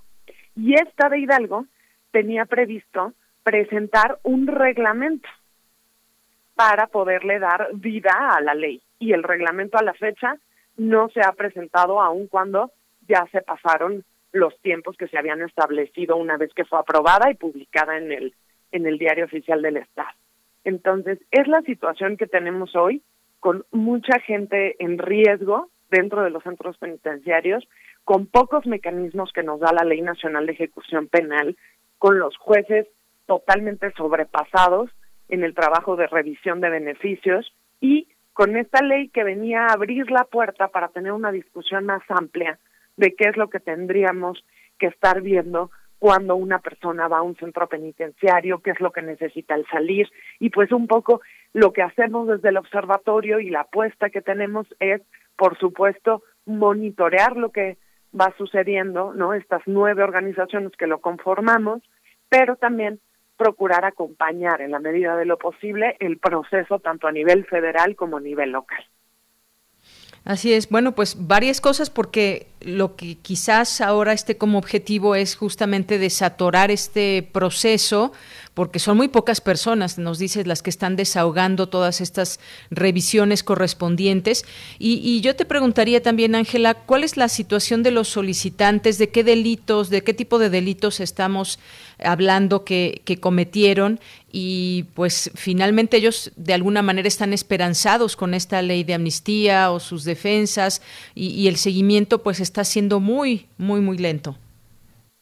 Mira, si bien no tenemos acceso a las solicitudes de, amnistía como tal, podremos como inferir que las personas que están solicitando pues son quienes tienen delitos que están previstos en la ley de amnistía, ¿no? Entonces, de ahora hay toda una situación porque pues la primera situación a la que se enfrenta la Secretaría de Gobernación es que una muy buena parte de estos delitos que están establecidos en la ley federal tienen que ver con el fuero común y se resuelven a nivel local. Entonces, el primer desahogo de casos por lo menos tendría que ser ese, es decir, no la federación no puede resolver este caso, entonces se tiene que ir a nivel local y de ahí empezar a impulsar toda una estrategia de aprobación e implementación de las leyes de amnistía a nivel local. Desde la Secretaría de Gobernación, cuando inició la pandemia, eh, impulsaron una guía de liberación pero esta guía de liberación no necesariamente está relacionada con la ley de amnistía. Es una posibilidad más de otras que tienen, sin embargo, eh, con toda la cartera de posibilidades que hay, no vemos realmente una despresurización del sistema penitenciario y, por supuesto, que eh, lo que vemos más bien ha sido el cierre de centros penitenciarios federales con traslados que poco se apegan a los procesos que eh, con perspectiva de derechos humanos y más bien vemos pocas salidas y mucha entrada de, de población nueva. Entonces lo que el panorama que tendremos en los próximos meses y en los próximos años, si esta ley de amnistía no se, se aplica a cabalidad, es agrandar la población penitenciaria sin posibilidades de un proceso o una estrategia específica de reinserción, la propia guía de, de liberación no contempla ninguna medida de reinserción integral o de restablecimiento de derechos de las personas que están eh, por salir o que pueden ser proclives a entrar. Entonces, es una llamada de una, una llamada a las autoridades de gobierno para poder poner el ojo en, en esta situación y poder establecer eh, acciones conjuntas que permitan a la gente salir, en principio, y número dos, llegar a un lugar eh, pacífico, inclusivo, armonioso y con un proyecto de vida distinto al que tenían antes de estar en un centro penitenciario. Oye, Ángela, esta, es, todo este proceso, eh, ¿tenemos un modelo en otros países eh, que, que, haya tenido lugar un proceso como el que ahora se pretende y que, y que haya sido que haya sido exitoso, que haya llegado a buen puerto esta, esta iniciativa? Mira, hace varios años eh, se dio en Ecuador un proceso mm. de indulto, no de amnistía, hay, hay, hay ciertas diferencias, y sí se logró que por lo menos cerrar uno de los centros penitenciarios, específicamente de mujeres, ¿no? Pero eh, justo como no se hizo esta revisión de delitos para poner sobre la mesa el, el que estas personas no necesariamente implican un riesgo para la sociedad, al paso de los años estos centros penitenciarios se volvieron a llenar. Existen otros ejemplos, por ejemplo, también en Argentina, en Bolivia, eh, enfocados en, delitos contra la salud, que, eh, que tuvieron buen puerto, que se pudieron aplicar de manera correcta eh, y que pudieran servir de, de base o de coordenadas para lo que actualmente en a nivel federal se está realizando y a nivel local se está legislando. Pero hay mucho camino por recorrer y también eh, juega, por supuesto, el hecho de que hay una pandemia de por medio y que las secretarías que están involucradas en la propia comisión eh, también tienen mucho menos personal que antes porque no están yendo a trabajar como antes se hacía, ¿no? Entonces juegan muchos temas, pero eso es un gran reto para la Secretaría de Gobernación, pero se necesita también estar a la altura de lo que está sucediendo dentro de los centros penitenciarios. Por tanto, eh, es importante que desde sociedad civil pongamos el ojo ahí y, y, y una, una de los eh, principios que tenemos dentro del observatorio es no necesariamente apuntar aquello que está mal, sino ver de qué manera podemos trabajar de manera conjunta y desde sociedad civil y gobierno poder impulsar que esta ley tenga una, una buena aplicación. Efectivamente es lo que lo que se espera en todo esto, Ángela. Y además, eh, pues hay muchas organizaciones que están atentas a esta ley de amnistía eh, y qué papel desempeña o debe desempeñar también la propia Secretaría de Gobernación. Son son muchas y digo, eh, me gustaría eh, enfatizar en esta parte porque también de alguna manera eh, supongo que hay un común acompañamiento de, centros, de organizaciones que están muy pendientes y atentos desde un inicio y están dando también seguimiento digo hasta donde se puede, porque como bien dices, no hay un acceso a todos los expedientes, ni mucho menos, pero es importante también saber que hay un apoyo y que hay un, una observación de alguna manera de muchas organizaciones. Así es, tanto a nivel local como a nivel federal y con distintos tipos de participación, ¿no? Desde la revisión de la propia ley, la estrategia de solicitudes de información hasta el acompañamiento de casos específicos eh, para meter las, las solicitudes de información, perdón, para meter las solicitudes de amnistía. Este es todo un proceso amplio. Creemos que pudiera ser mucho más eh, transparente el proceso que se está llevando a cabo el único mecanismo de rendición de cuentas que tiene la ley es que está establecido que tendrán que entregar un informe a la Cámara de Diputados una vez que se cumpla un año de aprobada la ley. Esto sucederá en abril del próximo año y esperemos que ahí podamos tener información que nos dé más luz de cuáles son las cosas que están faltando, cuáles son las omisiones, qué se puede mejorar y qué se ha hecho bien. Sí, justamente también el tema tiene que ver, tiene, tiene una, una este, cuestión que es eh, transversal, eh, Ángela, ¿no? Es esta parte en la que se tienen que colaborar en varios niveles, en el ámbito estatal, en el ámbito municipal, a partir de varias secretarías, pero sobre todo también a un, a un empuje muy riguroso de la, de la Comisión Nacional de Derechos Humanos y de, las, y de los testimonios locales, hacer recomendaciones y acelerar ese proceso. ¿Es así?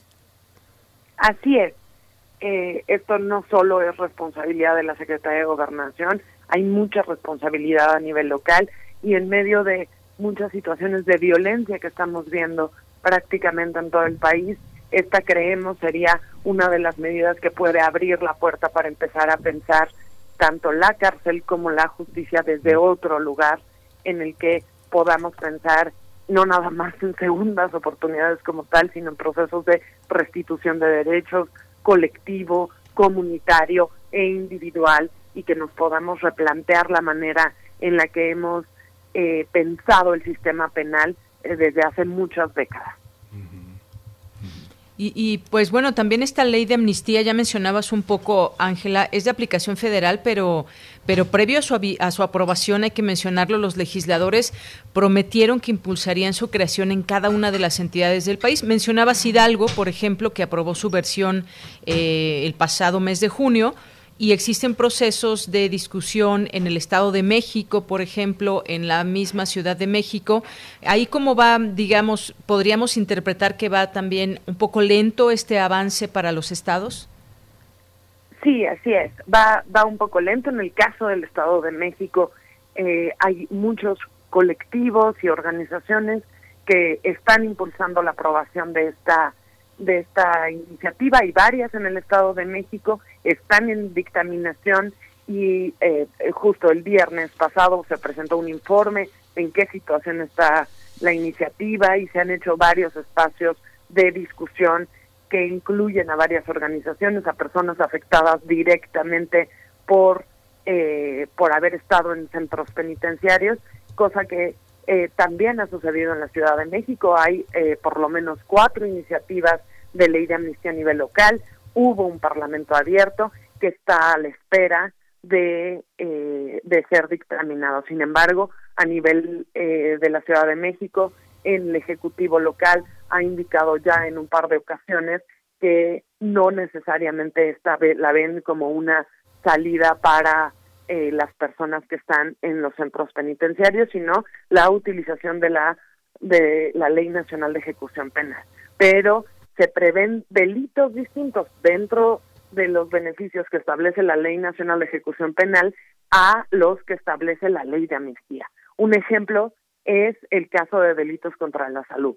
Eh, que no pueden salir por política penitenciaria o por la Ley Nacional de Ejecución Penal. Esto sí los prevé la ley de amnistía y de ahí también su importancia, porque la gran parte de las personas que pueden ser beneficiadas justamente son quienes tenían posesión simple de algún tipo de sustancia eh, ilícita o bien cierto traslado o cultivo. Y estos delitos justamente no pueden ser eh, no pueden ser sujetas las personas que están por estos delitos a algún beneficio que está establecido en la Ley Nacional de Ejecución Penal. Entonces, abre la puerta, por supuesto, pues sí a despresurizar y también a pensar en tipos de reinserción social, que por ejemplo en la Ciudad de México, si hay un avance importante, pues existe una institución específica para atender a las personas que salen de prisión, cosa que no necesariamente sucede en otras entidades del país. Muy bien, pues ha sido, ha sido muy importante ponernos al día en este tema del Observatorio de Amnistías, Ángela, porque pues de esta manera nos damos cuenta de todo el camino que falta por recorrer y hay implicadas muchas organizaciones, decía, para pues dar un seguimiento. Eh, la pandemia pues le vino a dar otro cariz también por el número de personas que ya no están teniendo acceso a seguir trabajando en todo ello. Eh, muchas gracias, muchas gracias Ángela Guerrero por estar con nosotros. Eh, Ángela Guerrero es coordinadora de la organización SEA Justicia Social. Muchas gracias Ángela por tu presencia aquí en Primer Movimiento. Muchas gracias a ustedes y seguimos dándole seguimiento y hablando. Gracias, muchas gracias. Hasta luego. Hasta luego. Hasta luego. Pues eh, vámonos con música. Hoy es eh, día de Carlos Santana y la pieza que vamos a escuchar es Soul Sacrifice.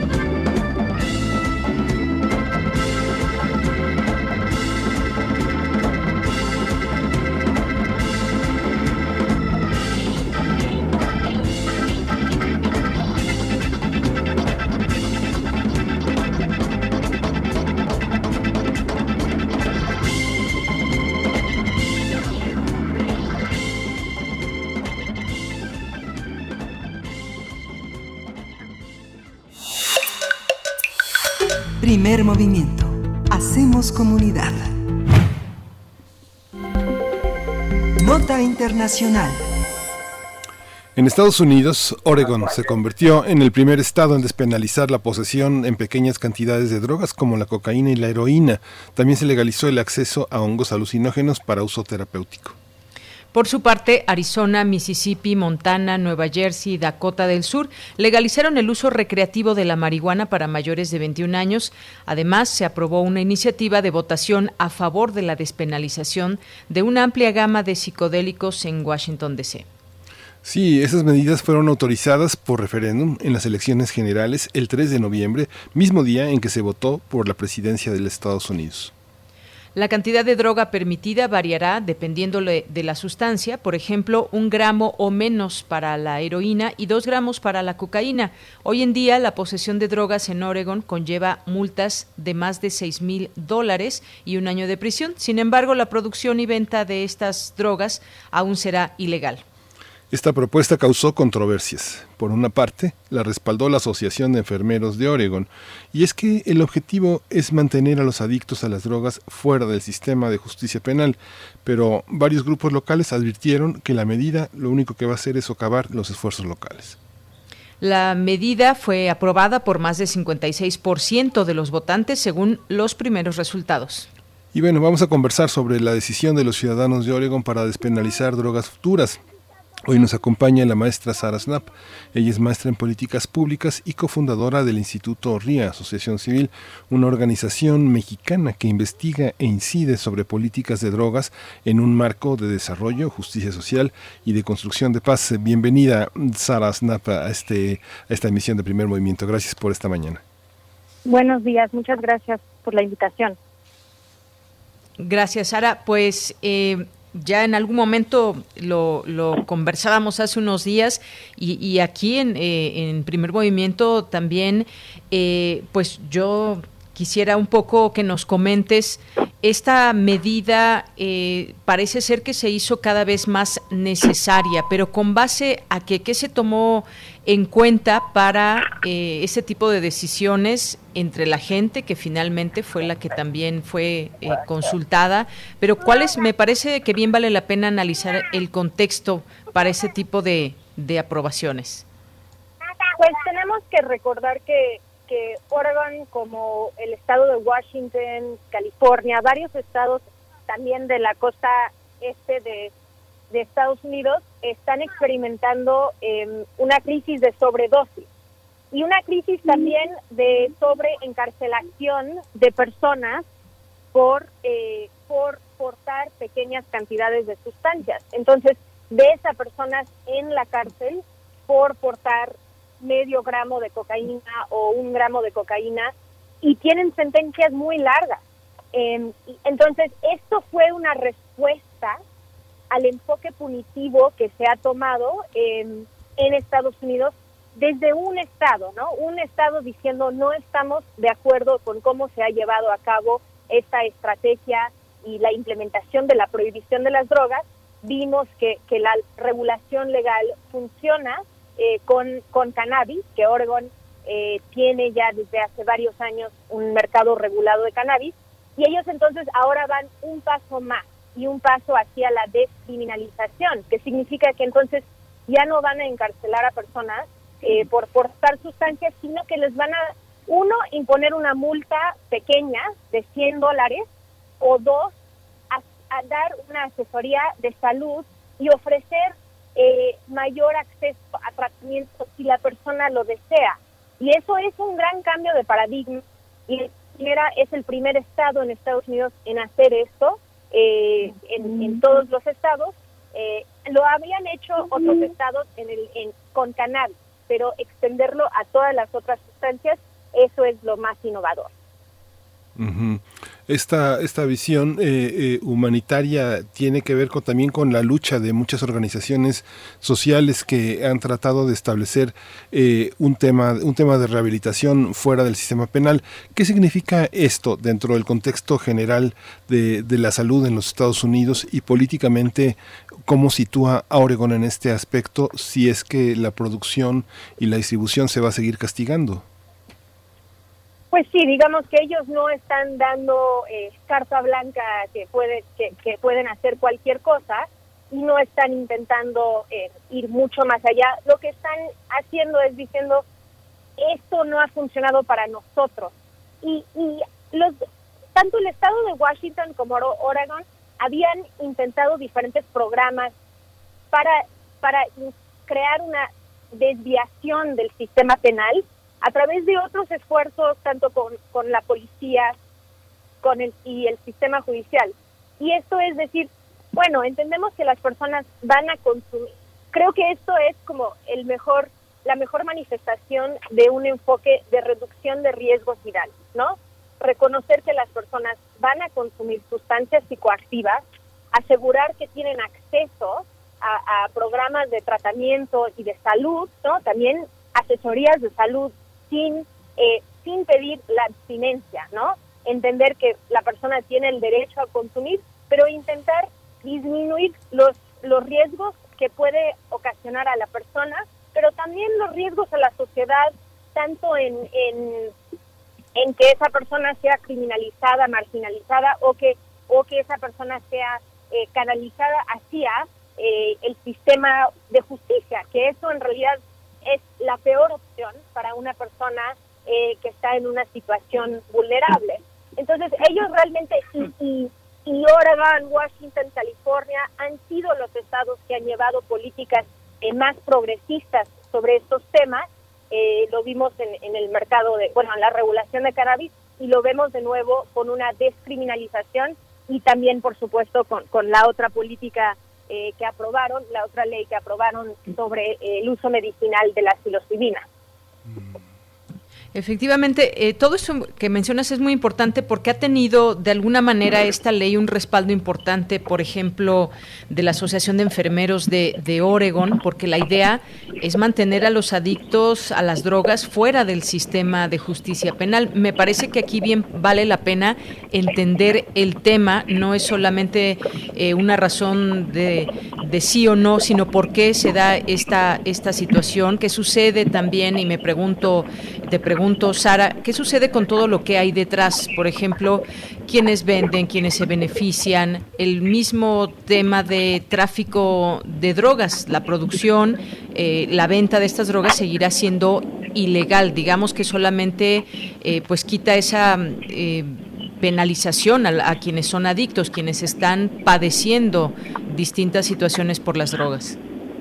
Sí, y creo que es importante decir que esta descriminalización va a afectar tanto a personas que, que, han desarrollado alguna dependencia una sustancia, como las personas que no tienen una dependencia, sino que eh, están portando una cantidad y son usuarios, eh, por decirlo, no nos encanta la palabra, pero usuarios recreativos, o que los están llevando a un festival, o que van a una fiesta, y que no son, digamos que esta política no es nada más hacia personas que, tienen una dependencia, sino que personas que consumen. Y es importante resaltar que de las personas que consumimos sustancias psicoactivas, solo el 11% desarrollan algún tipo de dependencia. Ahora, esas son las personas que más vemos, ¿no? Son las personas que, que tal vez eh, eh, están teniendo eh, otras, otras circunstancias que puede ser una condición de salud mental, que puede ser un tema económico, que puede ser eh, N cantidad de situaciones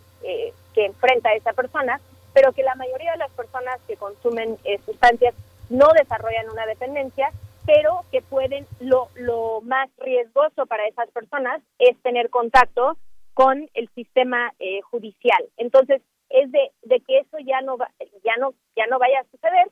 Y como bien dices, esto no aborda las otras partes de la cadena de producción, tanto la distribución como eh, la producción. Y por eso nosotros eh, aplaudimos todo el trabajo que ha hecho algunas organizaciones de la sociedad civil, como bien dijeron de las enfermeras, pero también eh, la Drug Policy Alliance, que es una organización nacional que ha impulsado esto, y también las campañas locales eh, que estaban llevando eh, esta iniciativa. Entonces, ellos han hecho un gran trabajo de ir hacia la descriminalización, pero las personas que usan sustancias van a seguir teniendo que comprar en un mercado ilegal sin tener eh, seguridad sobre la calidad de la sustancia, para las sustancias que pueden ser inyectadas como la heroína en Estados Unidos y Canadá tienen un gran problema de, de adulteración con otras sustancias más dañinas como el fentanilo, eh, que es lo que ha causado muchas eh, sobredosis. Entonces, esto no aborda todo ese aspecto, eh, sino que eso sería hasta un paso más. Y, por ejemplo, activistas en, en algunos estados dicen, la descriminalización ayuda para que no vayamos a la cárcel, pero no ayuda a que no haya sobredosis eh, o adulteración de sustancias. Eh, y por eso necesitamos un acceso seguro, ¿no? Donde sí podrías asegurar esa calidad eh, y que no haya adulterantes o, o, la sustitución de una sustancia por otra. Entonces, son pasos importantes, son pasos que las personas llevan años y décadas abogando por la descriminalización pero también sabemos que esto que no termina aquí, sino que sí tenemos que seguir teniendo un diálogo sobre la producción y, la distribución y cómo se puede hacer eso de forma em, con una regulación legal. Y México siendo un país productor tanto de cannabis como de amapola, eh, la discusión aquí ha girado mucho más en torno eh, a eso justo porque a nosotros nos preocupa la parte de la producción, ¿no? Y la y la y el cultivo de estas plantas psicoactivas. Aquí lo que también estás comentando, Sara, Sara Snap, es que hay una parte en la que, eh, por parte del sistema penal, hay una parte que eh, científica, ¿no? En la que eh, condenan las drogas también en el tema de las adicciones. Desde otro ángulo, tú estás diciendo que no son las adicciones, no, son, no es lo adictivo lo que está en el centro del debate, sino de alguna manera las libertades, los derechos humanos, toda una serie de enfoques que tienen que ver con eh, la, diversidad de manejos eh, de las drogas. ¿Cómo conciliar estos dos ámbitos? La psicología, la psiquiatría, sigue siendo una, un arma de la, de, la forma de hacer justicia, una forma de cientificidad que se convierte en pseudociencia al final y al cabo porque se somete al marco de una ideología. ¿Tú cómo lo ves esta, esta parte? Sí, lo dijiste súper bien. Em, es, es, todo ese espectro de, preocupación que, todos tenemos. Y creo que los que nos, los que abogamos por los derechos humanos, eh, por un, un enfoque de reducción de riesgos y daños, no estamos para nada peleados con la idea de que también sí necesitamos una oferta de tratamiento eh, voluntario, tratamiento de, de buena calidad y accesible a cualquier persona.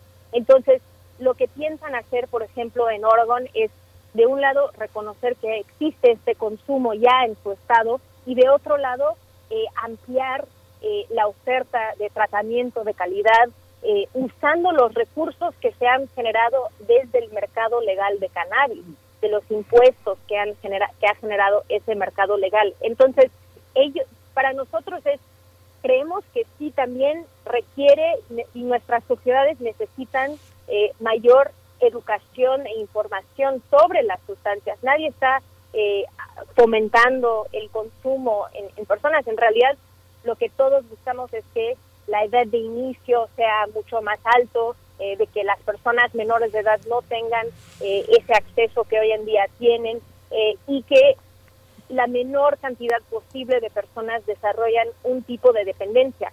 Pero eso también eh, requiere una inversión en el sistema de salud, en, en poder tener programas de reducción de riesgos y daños, en poder ofrecer tratamiento de calidad, algo que y voluntario, que la persona realmente decida que quiere eh, ingresar en, en, tratamiento que puede ser residencial o no. Eh, y sabemos que eso, por ejemplo, en México nos falta mucho para llegar a eso y que haya este, estos proyectos de que podemos aprender y, entender eh, las sustancias y sus riesgos y también sus beneficios, pero también entender que necesitamos eh, programas de salud mental, necesitamos eh, trabajos dignos con un salario que te permite cuidar a tu familia y que sabemos que, que, en Estados Unidos esta crisis de sobredosis tiene es multifactorial, pero una de las cosas que sí está vinculado a eso es la crisis económica de 2008 y la falta de trabajo eh, que hubo eh, después de eso y que sigue eh, habiendo repercusiones y más ahora en tiempos de la pandemia cuando cuando ha habido esta gran pérdida de trabajos eh, y, que la gente la precariedad de las personas eh, aumenta y su vulnerabilidad. Entonces sin duda nosotros abogamos a que haya un sistema integral.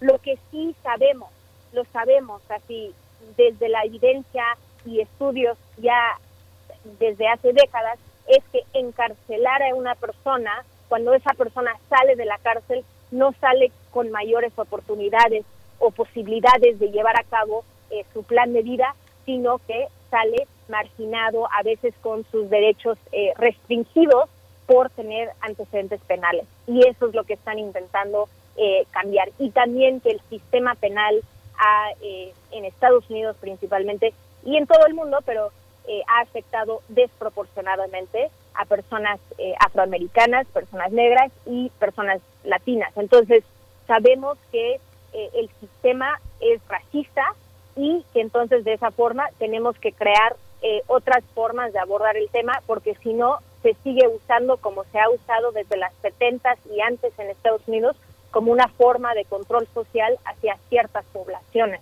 Entonces, hay una historia ahí que es importante reconocer.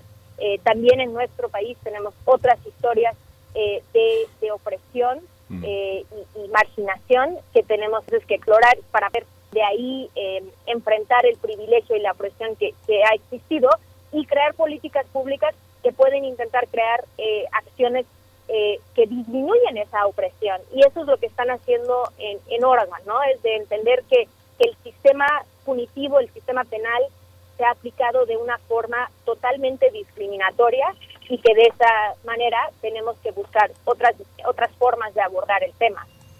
Claro, y bueno, finalmente eh, Sara, pues la realidad va marcando paso en todo esto. Es importante, ya decía Miguel Ángel, por ejemplo, eh, pues todo este trabajo psicológico, psiquiátrico, los psicoterapeutas que están ahí, eh, pues tratando de manera directa todo esto, los enfermeros. Ese enfoque es importante también.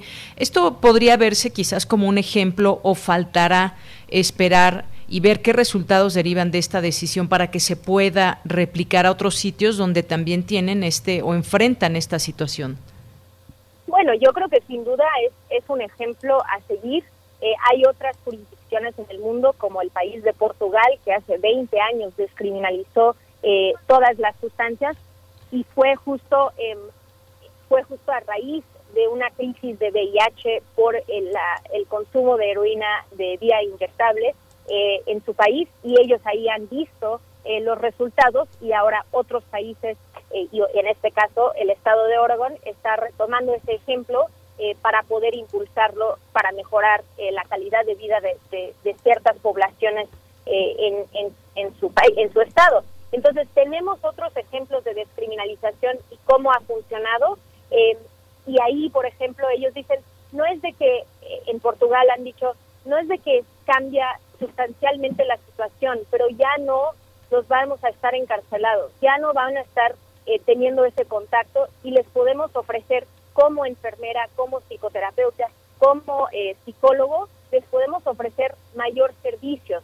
Y eso es lo que creo que el sistema de salud busca hacer, porque ellos mismos a veces no tienen eh, las herramientas necesarias para poder enfrentar y, y poder tener, dar el servicio que quisieran a las personas que llegan eh, a, tener contacto. Entonces, también es un tema de que tenemos que darles las herramientas a, justo el sector salud para que puedan entender mejor y trabajarlo. Y, eso mismo, ellos no tienen a dónde canalizar a veces esas personas. Entonces, em, es importante, yo creo que esto puede ayudar a que las personas que, que usan sustancias y principalmente las personas, como bien hemos hablado, que tienen un consumo problemático, eh, que pueden tener un acercamiento con el Estado en vez de estar alejados de esos servicios. Y eso yo creo que sí es un ejemplo que quisiéramos eh, seguir tanto en México como en otros lados del mundo. En México sabemos que, que hay alrededor de 150 mil personas en el país que inyectan alguna sustancia, principalmente en cinco estados, cinco eh, ciudades del país, la mayoría en el norte del país, y que hay intervenciones que podemos estar aplicando que deberíamos estar ofreciendo pero por falta de recursos es, es muy difícil y, y más porque son organizaciones de la sociedad civil, eh, organizaciones muy pequeñas que no tienen todo lo que requieren para poder hacer intercambio de jeringas, para poder eh, ofrecer un lugar seguro donde las personas pueden consumir sin estar en la calle o sin estar expuestos eh, a diferentes eh, riesgos. Entonces, eso es em, eso es parte de los aprendizajes. En el caso de Oregon, pues vamos a ir evaluando y viendo cómo van, cómo siguen con sus métricas, ¿no? Que pueden ser número de personas encarceladas por portación, que puede ser número de personas que ingresan en servicios de salud en comparación con, con unos años anteriores, y de ahí poder ir viendo em, el éxito, por decirlo, de esta política. Yo creo que otra cosa que ellos eh, aprobaron, que ustedes lo mencionaron al principio, es el uso de psilocibina, eh, el uso medicinal acompañado con psicoterapia. Y esto también es un gran avance. Eh, hay varios estudios clínicos sucediendo eh, en Estados Unidos y en algunos otros países del mundo con la psilocibina y esto ahora abre la puerta a que ellos pueden ofrecer eso para padecimientos como la ansiedad, como la depresión y probablemente también por eh, tener algún tipo de dependencia, alguna sustancia. Entonces, de un lado están proponiendo nuevas soluciones, nuevas alternativas em, eh, a, esto con el uso médico de la psilocibina eh, y, y, poder hacer mayor investigación sobre el uso, justo para tratar algunas de las condiciones que si tú buscas con el consumo de una sustancia, el consumo problemático de una sustancia, a veces a raíz encuentras estos padecimientos de depresión, ansiedad, etcétera. Entonces, creo que ellos están buscando eh, soluciones y alternativas integrales y es algo que pues ellos ahora están liderando en el mundo eh, esa posibilidad. Tenemos, ya nos acercamos al, cierre, al snap, desgraciadamente, pero una, una, última, una última pregunta. Hay, ya no tocamos el tema de Arizona, de Mississippi, de Montana, de Nueva Jersey, de Dakota. Tienen, tienen particularidades, porque mientras que en uno, por ejemplo, Montana, Montana se aprueba el uso recreativo, en Mississippi el uso medicinal, pero en el fondo lo que, lo que también está en la cuestión es que eh, el avance de la estigmatización y la, y la derechización del tema va para atrás digamos, de los 50 estados que hace una década estaban en contra, ya cada vez hay un avance mayor, ya este 11 estados, 15 estados, hay una hay un avance en, en esta evitar esta estigmatización, este fichaje de jóvenes que también están este este Ah, perseguidos por su apariencia, por el uso de tatuajes, por su este origen racial, por su familia. Hay muchos elementos que toman en cuenta a la hora de tomar una foto que va a ir a sus currículums, al, fichaje para no tener empleo. ¿Cómo, cómo ves este panorama en los estados que se aprobó? ¿Si es un avance? Sí, sin duda es un avance y creo que eso nos tenemos que quedar con, con esta con esto de que ellos empezaron a, bueno, empezaron a aprobar iniciativas ciudadanas para regular el mercado de cannabis en 2012. Ese fue el primer año. Ahora, ocho, ocho años después, 15 estados tienen cannabis legal para uso adulto, ¿no? Si eres una persona mayor de 21 años, puedes ir a un dispensario a comprar. Ahora, después de ya 30 años, hay 34 estados con el uso medicinal. Y esto solo va avanzando. No hay ningún estado eh, tanto medicinal como del uso adulto, que ha dicho, ¿sabes qué? Esto no funciona, queremos regresar a la prohibición, sino que solo hay más estados sumándose a estos esfuerzos y reconociendo es mucho mejor regular este, este mercado con diferencias no en la comercialización o, o en, en, cómo se, se puede acceder, pero sin duda avanzando, tomando pasos firmes. Em, y, y, esto, eh, recordemos que, un estado como Dakota del Sur era de los más punitivos, era un estado que tenía una tasa de encarcelamiento para estos delitos muy alto en comparación con, otros estados, pero ellos ahí son los ciudadanos, porque también la mayoría de estos estados, creo que todos menos un estado, ha llegado a este momento del uso de, de aprobar el uso adulto personal a través de iniciativas ciudadanas. Entonces, esto no ha sido algo no ha sido un tema tan abrazado por el Partido Demócrata ni tampoco por el Partido Republicano, sino que es algo que viene desde la ciudadanía. Eh, y es algo que también cruza el espectro ideológico, ¿no? De que entonces eh, no importa, hay gente de, de, cualquier partido que está a favor de esto. Eh, y eso es algo que, que tenemos que, que, retomar aquí en nuestro país, de que ellos están viendo los beneficios de una regulación legal y cuando se compara con el uso o la prohibición, ven mucho mejor la regulación legal. En el tema de, de Mississippi es que aprobaron una iniciativa de cannabis medicinal es interesante porque tenían dos iniciativas en la boleta. Una que, pusieron los, los legisladores, que era cannabis medicinal, pero mucho más restringido, y una iniciativa ciudadana con una regulación para el uso medicinal mucho más robusto. Y ellos fueron con la segunda opción. Ellos decidieron no queremos uno restringido, ¿no? Por ejemplo, restringido como ha sido el de México, de que menos del 1% de THC o solo productos eh, terminados, sino que ellos dijeron, no, queremos tener un acceso amplio que incluye la flor, que incluye el THC para estos padecimientos que sabemos que pueden ser eh, tratados o, el, el, dolor que puede ser alivianado con eh, mayores cantidades de THC. Entonces, ellos creo que los estados, cada elección en Estados Unidos vemos más estados con estas iniciativas y en este caso, pues ganó cualquier, todas las, las, iniciativas y las reformas en política de drogas en Estados Unidos y eso es un, un gran trabajo de la sociedad civil allá en Estados Unidos y también eh, yo diría que un, una apertura por parte de la ciudadanía de ver la evidencia y, y, votar basado en esa evidencia. Entonces, eh, si ahora vamos a uno de cada tres personas que vive en Estados Unidos ahora vive en un estado con cannabis legal para uso adulto y pues ya un porcentaje mucho más alto vive en un estado con cannabis medicinal. Y aquí en México pues seguimos esperando a que el Senado de la República apruebe ese dictamen eh, que ya lo votaron en las comisiones el 4 de marzo y desde entonces no han vuelto a reunirse eh, para avanzar en la discusión, aunque tienen una fecha límite del 15 de diciembre de este año, según la Suprema Corte. Bien, pues Sara, muchísimas gracias por esta enriquecedora conversación aquí en Primer Movimiento.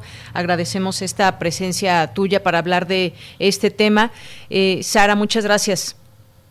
Muchas gracias a ustedes. Para los que quieren eh, saber más del trabajo que estamos haciendo nos pueden seguir en redes en Instituto RIA y también en la coalición Regulación por la Paz, donde siempre estamos haciendo acciones para intentar eh, presionar sobre este, estos temas y también eh, pues seguir cultivando este movimiento de reforma de política de drogas aquí en México. Muchas gracias por la oportunidad. Gracias, gracias a ti, Sara Snap, eh, quien es maestra en políticas públicas y cofundadora del Instituto RIA Asociación Civil. Y pues ya con esto llegamos, llegamos a las 9 de la mañana. Vamos a hacer un corte. Nos despedimos de la radio Nicolaita. Volvemos después de este corte. Síguenos en redes sociales. Encuéntranos en Facebook como Primer Movimiento y en Twitter como arroba PMovimiento. Hagamos comunidad.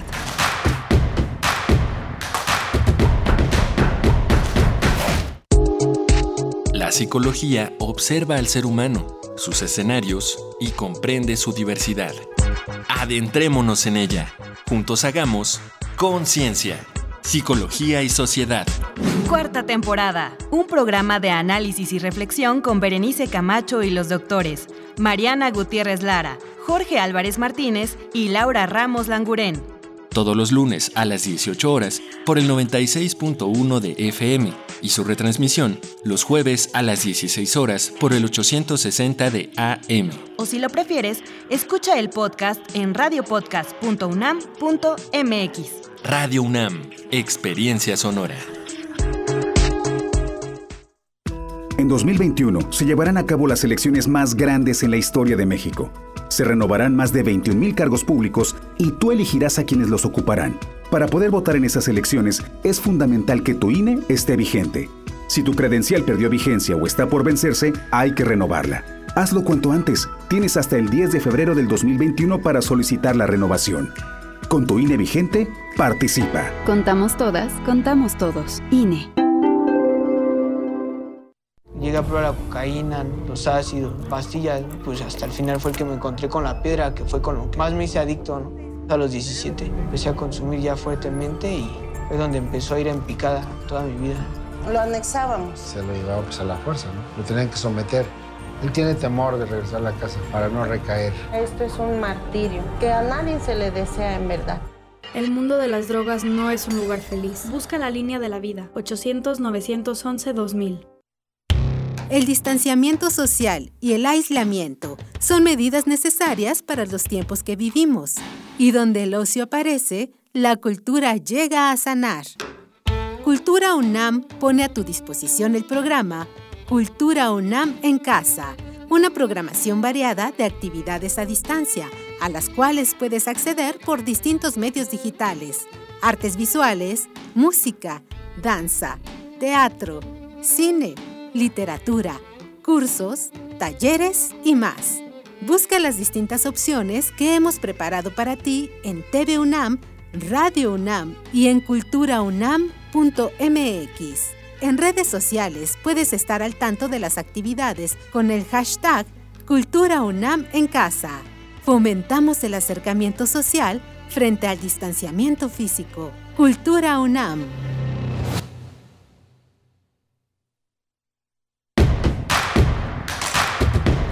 Encuentra la música de primer movimiento día a día en el Spotify de Radio UNAM y agréganos a tus favoritos.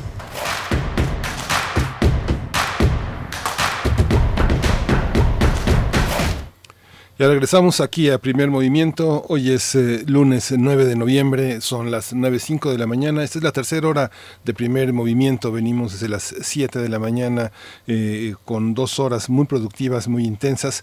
Está Socorro Montes en el control de los, los controles técnicos de la cabina, Uriel Gámez en la producción ejecutiva y Deyanira Morán del otro lado del micrófono. Buenos días, Deyanira, ¿cómo estás?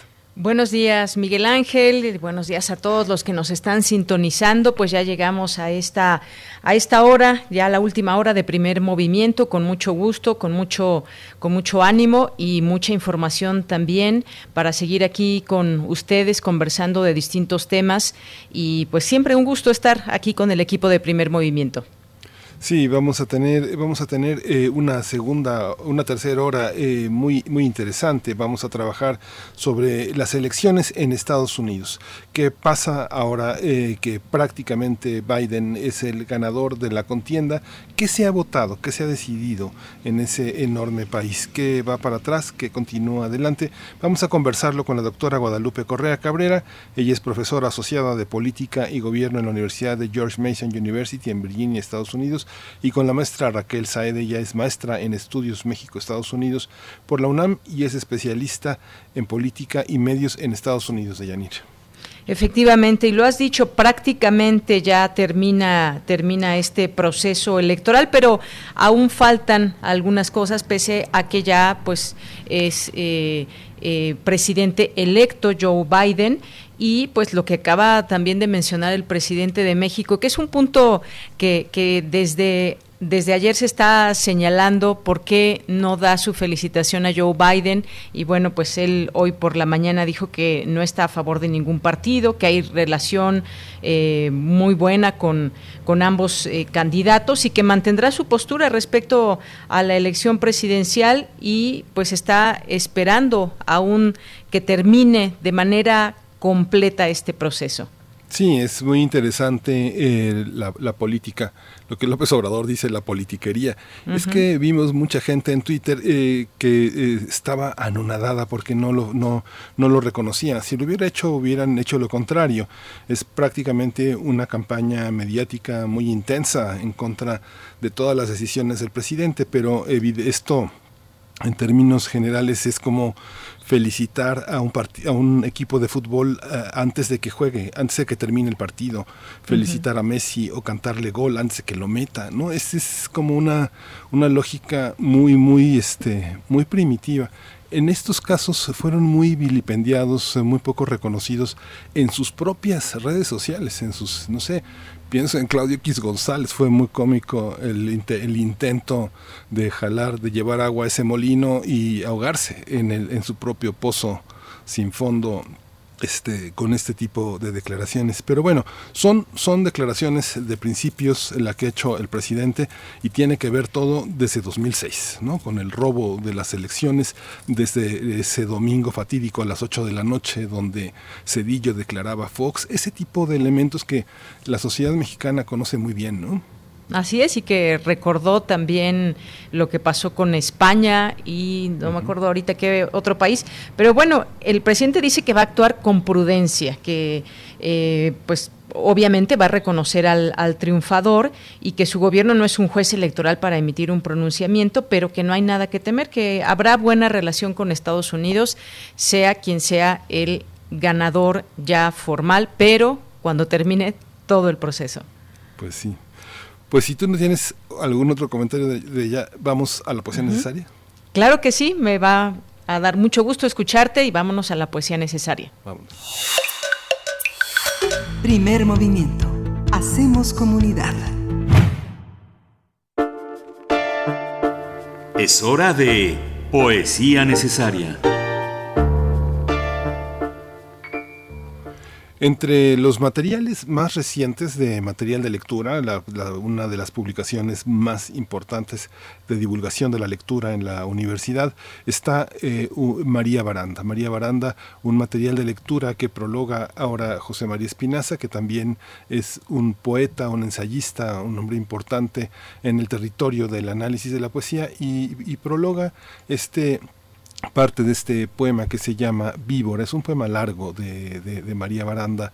María Baranda es una de nuestras grandes poetas, una escritora de literatura infantil, traductora, es eh, una, una mujer que le ha hecho mucho bien a la literatura, tanto con su poesía como desde el punto de vista editorial. Ella es autora del Jardín de los Encantamientos, eh, es autora también de eh, Yegua Nocturna, Corriendo en un Prado de Luz Absoluta, Dylan y las Ballenas. Ha publicado mucha literatura, mucha literatura literatura infantil que hemos reseñado aquí, que hemos puesto en nuestros radioteatros. Su poesía escogida eh, está en el volumen Ávido Mundo y la UNAM en El Mar Insuficiente, que reúne la poesía entre 1989 y 2009. Ha sido traducida a varias lenguas y todavía es miembro del Sistema Nacional de Creadores de Arte. Este poema se llama víbora y lo vamos a acompañar de la música de Bela Bartok, Verbuncos, una pieza para clarinete, violón, piano y que tocan uno, un conjunto de jóvenes franceses, Bertrand Aino en el clarinete, Sornitza y Larianova en el violón, violón eh, y Miyubi Kaneko en el piano. Son el primer movimiento de Berbuncos, el canto de reclutamiento de Bela Bartok. Es, un extracto del concierto de Generaciones France Musique eh, en, vivo, registrado hace un año justamente en Radio France y TV France Internacional. Dice así eh, Víbora. Uno, dice, y dije víbora y me vi desenroscada, cardial y única carnavalesca y dicha, más viva por el árbol simple de la lengua, más pronta entre los gestos de cuanta sangre, salida de mis ojos en un punto de qué cosa en la raíz certera de cuanto se hace uno en este tiempo solo en que se inscribe el miedo entre los pliegues de la dermis. Y luego la carne fija en tinta, me aglutina imaginada a ser la que yo soy en esa realidad entre la hierba concebida en demasiada sombra, en demasiada hambre, buscando el grito sin remedio, los labios ya muy juntos donde hay lo que se exalta y se repite, se enrolla en sí, cambiando siempre en la natura para decir, soy lengua, fui lengua en otra escala resquebrajada y dulce para hacer goce de boca, placer del habla que fulgura, dije víbora y fui amplia, opulenta, pájara cierta, desnuda al cielo, niebla labializada y dicha, vuelta a decir niña en el animal de sombra, en el espacio oscuro, en ese grito escrito donde se lee de lleno poema. Sangre en la vena. 2. No soporta los hurtos, sangre venosa en la parte anterior, rápida en el tropel, en esa deglución de una palabra incierta en otra y otra, o en esa parte blanda donde se bebe el desamparo de una idea que nos contiene a todos, nos dilata y subyuga ante el silencio de una figura indivisible, el verbo, el verbo puro el corazón se sacia, vence los sueños materes bajo el cristal de los colmillos como un sol oscuro y húmedo lleno de nada y tiempo. Tiempo que descoagula, se extiende más allá de aquellos páramos, se deshabita y se enturbia en la cabeza. Beben sus labios ávidos de otros números, de cantaciones, profecías en el agua. Como una nube densa te formaste barroca y resurgida. tu nombre caído en el galope de lo más fácil, como insistencia, el arrepentimiento corrompido en tu sintaxis. Las nervaduras generan género y distancia, son parte de otro idioma, umbral de acentos y de sílabas donde respinga esa otra ira innata que esplende una nueva fornicación entre tus páginas.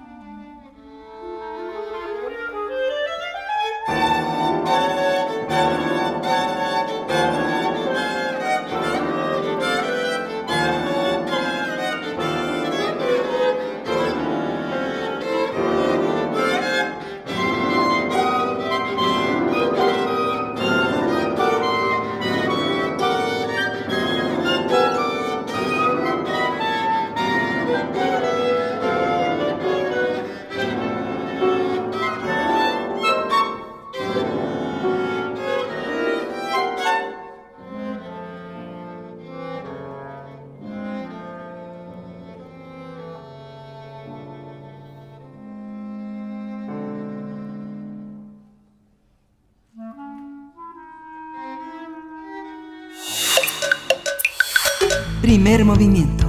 Hacemos comunidad. La mesa del día. Este fin de semana, el demócrata Joe Biden alcanzó 290 votos electorales, con lo que se convirtió en el virtual presidente de Estados Unidos. Esto al ganar los estados clave de Pensilvania y Nevada. De acuerdo con el conteo de votos, el presidente Donald Trump, aspirante republicano, ha obtenido 214 votos electorales. En un discurso pronunciado la noche del sábado junto a Kamala Harris, la virtual vicepresidenta, Joe Biden hizo un llamado a la unidad y reconciliación. Desde Washington, Delaware, el presidente electo de Estados Unidos anunció que este lunes nombrará a un grupo de expertos para enfrentar la crisis de la pandemia a partir del 20 de enero. Por su parte, la senadora Kamala Harris dijo que los votantes eligieron esperanza y unidad, decencia, ciencia y sí, la verdad. Ante el resultado adverso, el presidente Donald Trump lanzó acusaciones de fraude electoral. Mediante un comunicado, la campaña del republicano señaló que la elección está lejos de haber terminado. Aquí en México, el presidente Andrés Manuel López Obrador dijo que por prudencia y por respeto a la autodeterminación de los pueblos, esperará a que legalmente se defina la contienda. Desde el estado de Tabasco, el mandatario dijo que tiene buenas relaciones con ambos candidatos, pero aclaró que no se subirá a la cargada. Ante el inminente triunfo de Joe Biden en las elecciones presidenciales de Estados Unidos, vamos a hablar sobre la situación política en ese país, las expectativas para los siguientes meses y están con nosotros en esta mesa la doctora Guadalupe Correa Cabrera. Ella es profesora asociada de política y gobierno en la Universidad George Mason University en Virginia, en Estados Unidos. Le agradecemos mucho, doctora Guadalupe Correa Cabrera, que esté en nosotros. Bienvenida aquí a Primer Movimiento. Muchas gracias, es un placer estar con ustedes y estar discutiendo este tema tan importante. Gracias por la invitación. Gracias. Y también nos acompaña la maestra Raquel Saed, que es socióloga, maestra en comunicación y académica del Departamento de Estudios Internacionales de la Universidad Iberoamericana. Es maestra en estudios México-Estados Unidos por la UNAM y especialista en política y medios de Estados Unidos. Bienvenida, maestra. Hola, ¿qué tal? Muy buenos días. Muchas gracias por invitarme. Como siempre, es un gusto. Muchas gracias. Vamos a empezar por la doctora Guadalupe Correa y continuamos con, con usted, maestra Raquel Saed. Eh, en una primera aproximación, ¿cuál es el panorama que ustedes observan eh, en, en, esta elección? Eh, ya se contaron los votos, hay, una, hay una presencia muy importante de Joe Biden, prácticamente es el presidente electo. ¿Qué se espera? ¿Cuál es el panorama de la elección y de la postelección? Empezamos con usted, doctora Guadalupe Correa Cabrera. Sí, bueno, parecería ser, aunque el colegio electoral aún no ha declarado eh, definitivamente un ganador, pero bueno, se, se, puede ver por el este por el por el margen de las del, de lo que se ha contado que Joe Biden es el presidente de los Estados Unidos. Entonces termina una era, termina la era de Trump, pero de cualquier manera se queda un país extremadamente polarizado, extremadamente dividido en base, en, la, en base a ideología y, a intereses. Entonces, eh, lo que lo que se espera en los siguientes meses, pues sí, o sea, la elección da, bueno, hasta ahorita parece dar como contundente ganador a Joe Biden. Eh, desafortunadamente el, el bueno el todavía presidente Donald Trump ha declarado que, que ha habido un fraude y puede utilizar otros recursos y además es posible, digo, no es no estamos seguros que también se pueda mover a algunos grupos eh, que, que, no estén conformes y pueda haber protestas, movilizaciones en diferentes partes del país. El país ha quedado bastante dividido, no solamente en estos cuatro años, en estos cuatro años esta fragmentación se, se hizo más evidente, pero los, los Estados Unidos está viviendo un momento muy difícil, no porque tengamos un nuevo presidente que no es Donald Trump, este, las cosas se van a arreglar de manera eh, espontánea rápidamente. El país queda dividido, queda muy fragmentado y los intereses de los dos grupos, de los grupos supremacistas blancos, del, de la, del segmento que apoya a Donald Trump versus aquellos que apoyan políticas más progresistas también de la extrema izquierda, que no necesariamente van a ir todos juntos con las decisiones del ala más moderada del Partido Demócrata. Entonces tenemos un país extremadamente dividido donde hay posibilidades de protesta y donde hay algunos eh, actores que no van a que no van a dejar que, todo funcione de, de, la manera más más este más pacífica, ¿no? Quizás, pero bueno, eh, afortunadamente el, el el resultado ha sido pues bastante evidente, ¿no? Aunque aunque hay muchos grupos que todavía no quieren aceptar esta situación y, probablemente esto va, puede, puede derivar en algunas confrontaciones en la calle. Doctora Raquel, maestra Raquel Saed. Sí, bueno, eh, me parece muy correcto todo lo que dice la doctora eh, Guadalupe. Y eh, yo, yo añadiría, añadiría, algo muy importante, el tema de la ideología.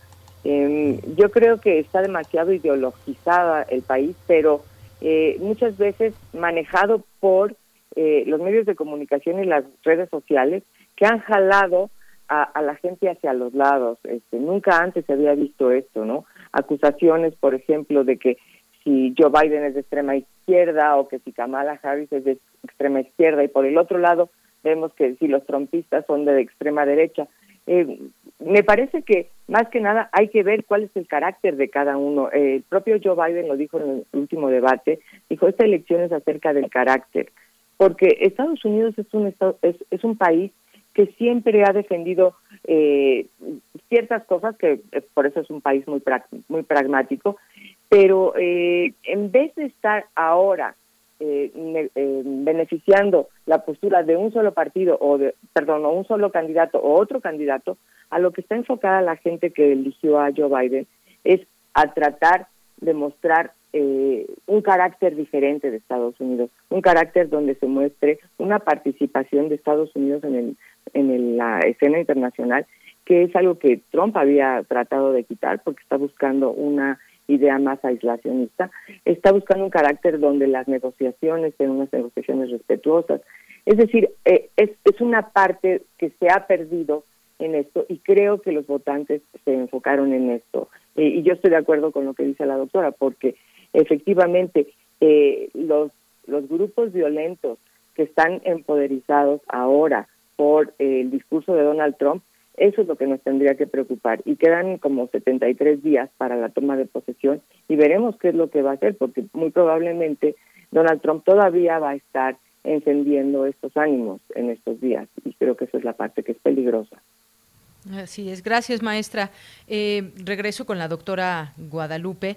Eh, en este sentido, ya que estamos eh, hablando de lo que de lo que podría pasar en estos días hasta la toma de protesta del siguiente presidente de Estados Unidos, ¿cuál es el horizonte judicial para Donald Trump? Sabemos que en Nueva York es objeto de dos investigaciones, pero ¿cómo ha reaccionado, cómo ven la reacción del presidente Donald Trump? ¿Qué posibilidades tiene? Eh, en todo caso, con toda esta mm, situación legal que ha llevado a cabo, donde no se ha cansado de señalar inconsistencias, fraude, que le han robado, que le quieren robar la presidencia. ¿Cuál, cuál será el horizonte judicial para Donald Trump? Yo creo, los Estados Unidos debe tener un, eh, yo, creo como país, como una nación, todavía un poder hegemónico, aunque eso ya está un poco en duda. Eh, Estados Unidos tiene que encontrar estabilidad. En, procesos electorales muy muy muy problemáticos y nos, nosotros tenemos esta esta experiencia en el año 2006 al final los grupos eh, este, optan y más en el caso de Estados Unidos por ser un poder hegemónico por la estabilidad. Yo creo que los recursos que puede tener el presidente Trump este son son más bien en la calle y ese es el problema.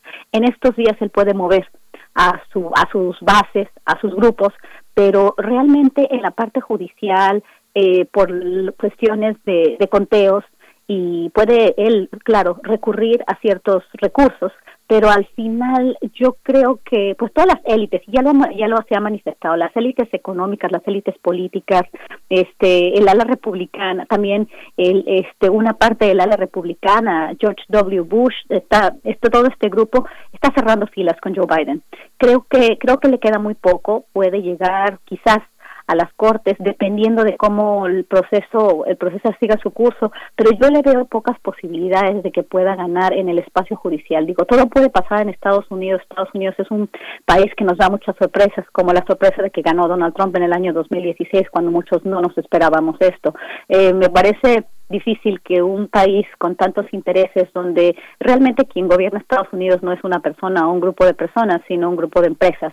Entonces, pareciera ser que esas empresas, que estos poderes tácticos, sí sean, eh, sí, sí, para defender obviamente eh, los espacios, sus intereses, que es, es mucho más conveniente que haya estabilidad. Entonces, me parece difícil que él pueda llegar a la Suprema Corte y que pueda mover todo esto. Creo que es creo que ya finalmente sí sí terminó la era de Trump y que haya que, que pueda haber este tipo de protestas eh, quizás violencia. También eh, pienso que esto sí es peligroso. El problema es que Donald Trump se va pero Donald Trump de alguna manera aunque se va se queda. Se queda este sentir se queda esta idea se queda este nacionalismo este malestar con el establishment con el estado profundo que ellos llaman eh, es, va a ser difícil que él pueda conseguir unidad. Creo que Estados Unidos hoy por hoy está en una de las de los momentos más delicados de toda su historia, con una geopolítica distinta, independientemente de lo que haga Donald Trump en las Cortes, el, el país manifiesta una gran división, creo que tiene pocas posibilidades, creo que los poderes tácticos, aquellos estadounidenses que entienden lo que quieren con respecto a Estados Unidos, van, como, como los medios han cerrado filas, ¿no? Con, con Joe Biden. Entonces, de algún de algún modo creo que hay este esta este entendimiento pero por el otro lado un gran descontento y una gran fragmentación cómo va cómo cómo esto se va a cómo va a resultar cuál va a ser el resultado no lo sabemos pero no creo que Donald Trump pueda este, de ninguna manera, viendo los márgenes de votación, que pueda este, hacer algo de otro modo, ¿no? Claro que va a intentarlo todo porque obviamente hay procesos judiciales en contra de él, pero cuando termine su gobierno los va a tener que enfrentar y muy probablemente no le va a ir bien. Gracias, gracias doctora. Pues sí, es que esto no termina hasta que se acaba, como decimos en México, y hay pues más o menos 70 millones de votos para Donald Trump. Efectivamente está muy dividida su, su sociedad y el tema ideológico. Eh, ¿Qué opina usted, maestra? Pues sí, y lo que dice la doctora Guadalupe también es correcto, pero eh, hablando de estas últimas cosas que decía acerca de eh, qué va a enfrentar en los juicios políticos que vienen después de que él salga de la presidencia, eh, él tiene unos recursos todavía previos a salir de la presidencia, que es los perdones, ¿no? Los famosos perdones que los presidentes dan antes de salir y este y se ha hablado de la posibilidad de que él se perdone a él mismo, con lo cual es como si, fuera lo que nosotros en México llamamos amparo, pero es un amparo a este nivel, o sea, son niveles muy altos. Eh, no sabemos si lo vaya a utilizar, yo creo que sí, eh, no, sé, no sabemos qué pueda suceder después de eso, eh, y hay una serie de, de personas que también habría, él tendría que proteger, incluyendo a su propia, propia familia, por varias cosas, por ejemplo, el hecho de que desde la Casa Blanca promueven los negocios, desde la Casa Blanca promueven la idea de que tú quieres tener acceso al presidente, pues tienes que pasar a través de estos filtros, lo cual benefician tanto económicamente como políticamente a ellos, etcétera. Yo creo que esas cosas eh, se van a ir dando, no sé cómo vaya a resultar y si este eh, este recurso de perdonarse a sí mismo va a ser un recurso que utilice o que sí funcione, ¿no? Por el otro lado, este eh, con respecto al tema de los grupos republicanos y el poder que puede todavía sostener Donald Trump. Eso me parece muy importante. La razón por la que Donald Trump ha tenido todavía este nivel de poder y que se ha mantenido, a pesar de todo lo que hemos visto, eh, las mentiras fácticas que dice y que hay un conteo, ahí están los fact-checkers que están por todos lados, no, no solamente en los medios de comunicación, sino hay eh, compañías que se dedican especialmente a eso. Entonces, los grupos republicanos que siguen teniendo su ideología republicana, sus intereses republicanos, sus valores, sus creencias republicanas, que son su bastión y que además yo los respeto muchísimo porque el, el, Partido Republicano es un partido de ideas, es un partido de la libertad, que ha cambiado con el paso del tiempo, eso no lo puede uno dejar, pero este, estos grupos republicanos se han volteado, por lo menos en el tema de Donald Trump, ¿no? Entonces vemos que, por ejemplo, los votos, muchos de los votos, eh, digamos, vamos a suponer, en el estado de, de eh, Pensilvania, por ejemplo, podría ser, o en el estado de Michigan, algunos votaron por eh, sacar a Donald Trump del poder, es decir, votar por Joe Biden, y por el otro lado, hacia abajo, es decir, en su voto hacia abajo, no votaron por el senador eh, demócrata o no votaron por el, las medidas demócratas. Se enfocaron básicamente estos grupos republicanos en sacar a Donald Trump del poder. Entonces, sí hay ahí una narrativa, porque uno se esperaba que el Senado lo iban a recuperar los demócratas. Y bueno, hasta ahorita no lo sabemos si lo van a recuperar porque hay todavía dos asientos y tal vez uno más que se va a tener que hacer una segunda vuelta en enero. Y entonces se va a determinar quién va a tener la mayoría en el Senado. Por el otro lado, sí se perdieron en del lado demócrata algunos asientos que se esperaba que eh, los demócratas iban a incrementar la cantidad de demócratas en el Congreso y pues no fue así, pero tampoco lo perdieron. Entonces, bueno, por ahí también uno se puede dar cuenta de que estos grupos republicanos que hicieron una labor titánica con muchísimo dinero, eh, se enfocaron en sacar a, Donald Trump del poder. Y yo creo que Donald Trump, por eh, perdón, Joe Biden, ya que tome posesión, les va a deber mucho a estos grupos republicanos y sabemos que son estas prebendas políticas. Pero eh, es, por ahí yo yo diría. Ahora este lo que dice la doctora y yo también lo retomo me parece fundamental es Donald Trump se va pero la polarización va a seguir. Y esa polarización puede ser bastante dañina porque eh, sí son muchas las muchas las personas que apoyan todavía a Donald Trump y la narrativa es una narrativa violenta. Hemos visto que se han votado muchas eh, propuestas de leyes estatales y enmiendas constitucionales, pero también hay un panorama que tiene que ver con el coronavirus, que es una, el tratamiento de la pandemia en los Estados Unidos, que es una cuestión que desde la oposición eh, de quien no gobierna, en este caso Biden, eh, tiene muchos matices técnicos difíciles como de establecer en un, en un programa muy específico de, campaña. ¿Qué se espera, doctora eh, Guadalupe Correa Cabrera, en este aspecto? La pandemia sí es un determinante fundamental en el rumbo de los Estados Unidos hoy con el país con el mayor número de fallecimientos. ¿Cómo lo ve? Absolutamente, y de hecho también fue un tema que le costó a Donald Trump eh, bastante. O sea, él si, si, si no hubiera habido pandemia, yo creo que Donald Trump hubiera ganado la presidencia por mucho. Eh, no había, no los problemas, eh, el, movimiento Black Lives Matter en el contexto de la pandemia y la pandemia misma y, la decisión de Donald Trump de continuar con la economía fue fue fundamental.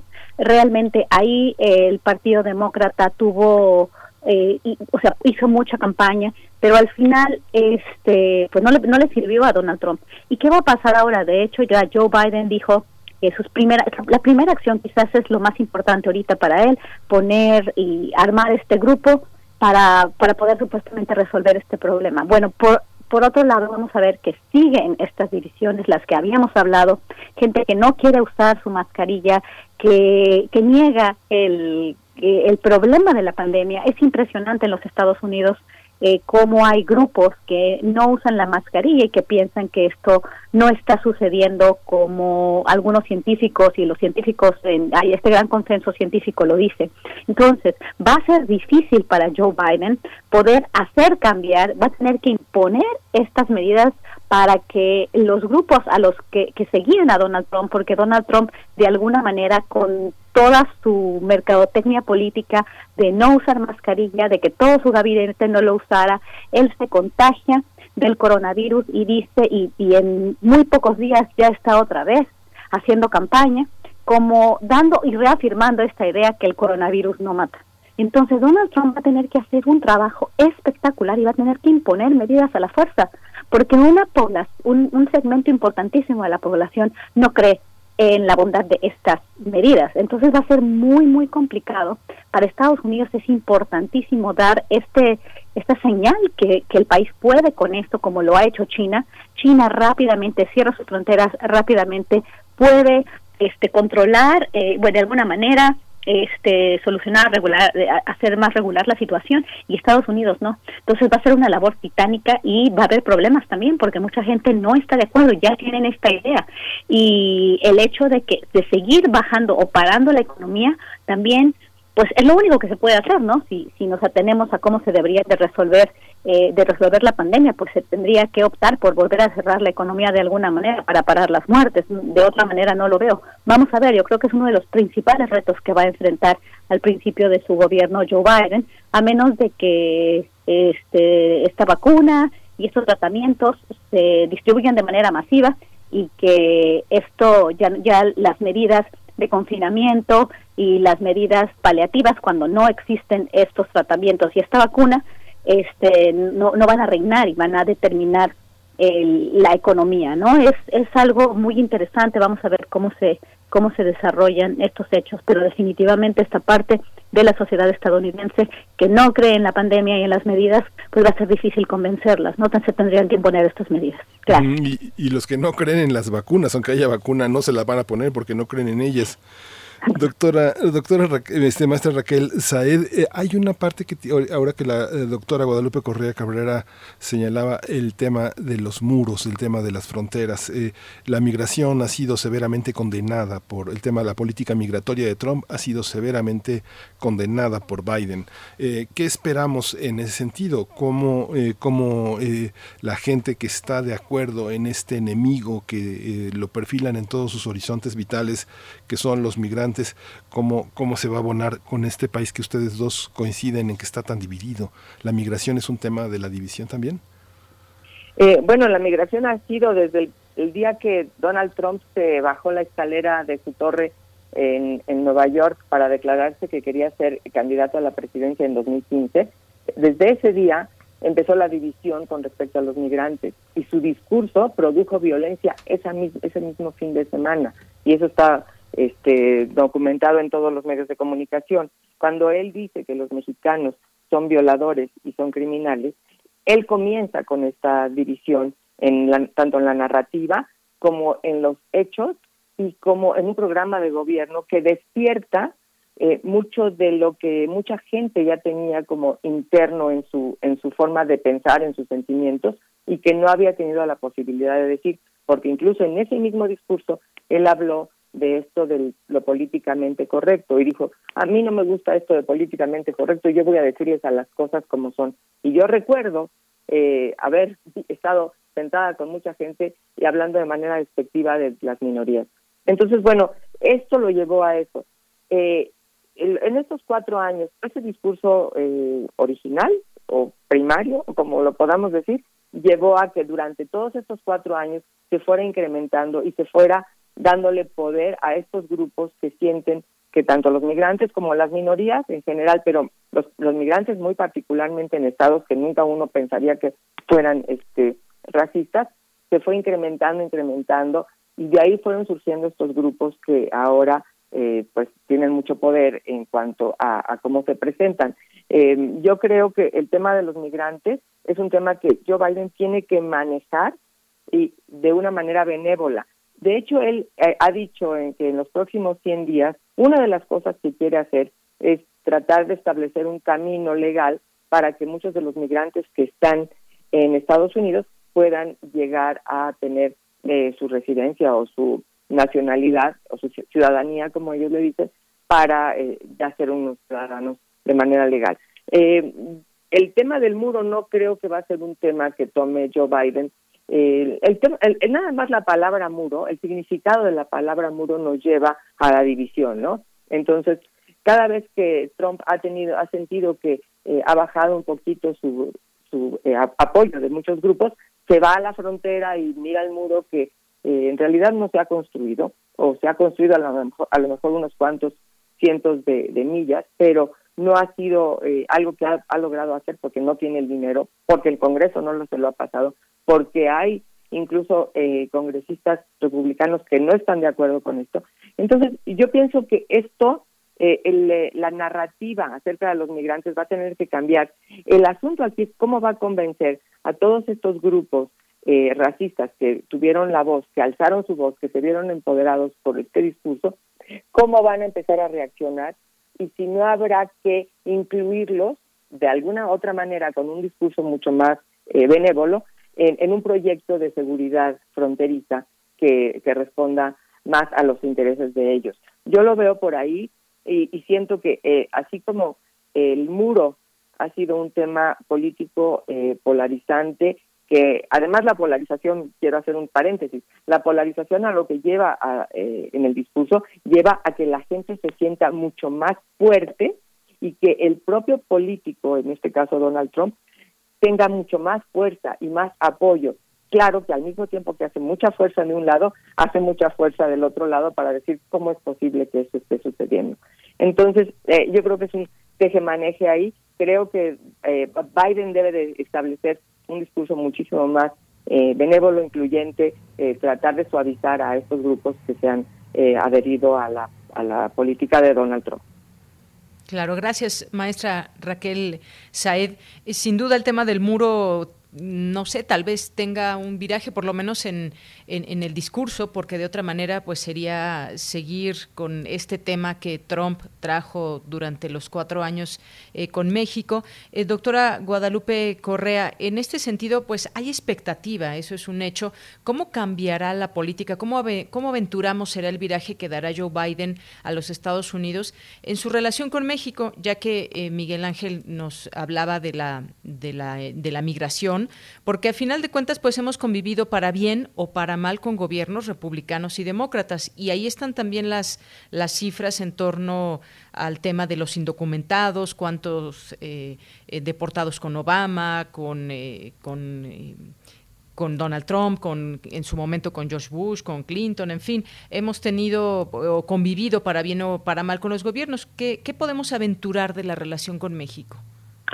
Sí, claro. Es muy importante esta pregunta en la relación con México en la era de Joe Biden. Exactamente, eh, hablando del muro, hablando de la política migratoria la política de seguridad, eh, vamos a vamos a, a, ver qué pasa, porque mira, ahorita el, hay, hay, mucha expectativa, hay muchos mexicanos que empiezan a decir que bueno que ganó Joe Biden, se acaban los muros y muchos migrantes de Centroamérica y de otras partes del mundo también esperan con ansia esta nueva era.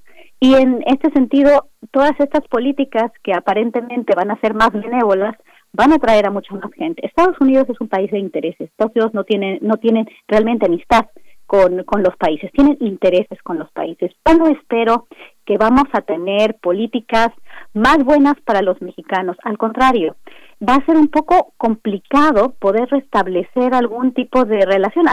en, realidad el muro se vino construyendo de la época de Barack Obama, eh, lo que es la reja, la mayor parte del muro, y las políticas eh, migratorias no no fueron muy diferentes. La imposición de la de, de políticas de antinarcóticos, de seguridad, de migración ha sido una constante. Es interesante, por ejemplo, el día de hoy aparece en el Reforma un artículo de Jeff Davido, que obviamente fue el, fue el este, embajador estadounidense en México en los primeros años del siglo y este habla de que se acaba la, la luna de miel con AMLO y habla de que ahora Estados Unidos va a tener otra agenda, va a imponer otras agendas, la agenda ambiental, la agenda de derechos humanos, una agenda migratoria. Estados Unidos va, va a seguir pidiendo que México le proteja la frontera sur, con un discurso distinto, pero los migrantes están esperando poder llegar a los Estados Unidos, más cuando Joe Biden ha, ha prometido regularizar la situación migratoria de los que ya están en Estados Unidos. Estados Unidos va a tener que trabajar con México y le va a imponer, como ha sido siempre, o sea, esta política impositiva, imperialista, va a continuar. Si nosotros leemos, como Jeffrey Davido, como ahora me imagino que los republicanos, estos grupos republicanos que le van a pedir por el apoyo que le dieron a Biden, espacios también en la esfera política, pues también van a tener que decir, y ya empezó a hablar Jeffrey Davido, si nosotros vemos el tono, cómo, cómo hablan de una nueva imposición, que va a ser mejor para los mexicanos, como Jeffrey Davido sabe lo que va a ser mejor para los mexicanos, en lugar de los mexicanos que, que eligieron por mayoría a un presidente. Va a ser una época difícil, yo creo que muchos mexicanos se van a quedar y muchas personas van a tener también pues un van a quedar un poco desilusionados, ¿no? No porque se vaya Trump, el imperialismo estadounidense va a terminar y eso tenemos que tenerlo muy claro. Y la imposición con respecto a la migración y el hecho de que México vaya a tener que regularizar a centroamericanos en su territorio, va a llegar a ACNUR, va a llegar, va a llegar las Naciones Unidas y van a imponerle a México el tratamiento a los migrantes. Los migrantes no van a llegar a los Estados Unidos. Se va a regularizar la situación de los migrantes en Estados Unidos porque es muy diferente la política migratoria estadounidense al interior del país que la política de traslado. Entonces hay que hay que hay que entender muy bien esto. De hecho, George W. Bush y Vicente Fox hablaron de la enchilada completa, que es exactamente lo que está pasando, pero ya impuesta por Estados Unidos. México va a seguir siendo el guardán de la frontera sur y va y el muro no se va a terminar ni se va a destruir. Esto tenemos que tenerlo muy claro. Sí, se va a hablar de derechos humanos, pero los derechos humanos los va a tener que proteger México y a través de una política ambiental, una política, porque nos van a exigir eh, seguir los acuerdos del TEMEC, la, la, cuestión ambiental y la cuestión migratoria de derechos humanos los la van a imponer a nosotros. Entonces hay que tener muchísimo de esto en claro y muchas personas se van a desilusionar de esta nueva administración porque con un mejor discurso van a seguir imponiendo a México como siempre sus políticas imperialistas. Pues sí. Muy, muy buen punto este, porque la política es similar con, con republicanos o demócratas, a final de cuentas, para México. Exacto. Sí, eh, justamente el tema, el tema de Davido que eh, retoman hoy y algunos, eh, justamente algunos editorialistas de Reforma, en particular Denise Dresser, tiene un espejo que en realidad pareciera que es el de la sumisión, eh, el del tercer país seguro, el de el encarcelamiento, humillación y deportación de nuestros con, connacionales. Eh, está también eh, que esta acusación de David o de que finalmente nos volvimos los policías del populismo racista. Todo esto es cierto. este, esto es así o hay un marco, hay un marco binacional en el que eh, esta prudencia López Obradorista que ha encabezado este Ebrard, el secretario de Relaciones Exteriores, tiene, tiene, tiene paradigmas, tiene parámetros eh, de respeto, de autonomía, de soberanía, o, es el entreguismo este, peor que el entreguismo que vimos en el inicio de este siglo con Fox y Calderón? Eh, eh, este, doctora, doctora Guadalupe Correa. Ah, ah, ah, ah, claro, por supuesto. Déjeme decirle, la, sumisión eh, a las políticas estadounidenses de la administración, de las administraciones de Vicente Fox, Felipe Calderón, Enrique Peña Nieto, han sido, porque obviamente el liderazgo de Estados Unidos ha sido diferente, pero realmente no tienen paragón, realmente no había ninguna, o sea, realmente el respeto a la soberanía se terminó y con, y con, en los primeros años con con, con la venia de, de, los presidentes mexicanos. En, el, en la época de Donald Trump, y eso es lo que muchos demócratas, este, y el, el, tono de, del artículo de David O, eh, habla de que ahora viene una nueva era, ¿no? Es como decir, te voy a imponer. Vamos a ver cómo el López Obrador puede este, manejar esta eh, esta relación, porque con Donald Trump también la cuestión, ni siquiera tercer país seguro, la imposición de los protocolos de migración, el Migration Protection Protocols, o Quédate en México, este programa donde nos regresan a, los, a los centroamericanos, todo el manejo de la pandemia, eh, realmente México cede en muchas cosas, pero por el otro lado, Donald Trump con su, con su América Primero, con su visión nacionalista, ha dejado a México tener una cierta independencia, obviamente con imposiciones en cuestión de política de drogas, pero no al nivel que lo hizo Obama. O sea, eh, recordemos que la iniciativa Mérida, operada con Calderón, que, que dio como resultado este, decenas de miles de muertos que ya van en centenas por el, obviamente por el ciclo, círculo vicioso, fue eh, operado por Bush y Obama y fue aceptado por las por los gobiernos este por los gobiernos de, principios de siglo. Ahora eso va a ser va, a ser va a ser un gran reto para López Obrador. El hecho de que no haya querido como todos le están exigiendo este reconocer el triunfo de Joe Biden cuando no todavía el consejo el, este todavía el colegio electoral no ha declarado un ganador de facto es es interesante porque él también está diciendo quizás no lo sé quisiera pensar no vamos a hacer el patio trasero de hecho, Aguilar Sincer critica que México es el patio trasero de los Estados Unidos en los primeros años de siglo, y bueno, y esto se hace muchísimo más evidente con la administración de Calderón y con Enrique Peña Nieto. O sea, vamos a ver cómo, estado, cómo, cómo México maneja esta relación.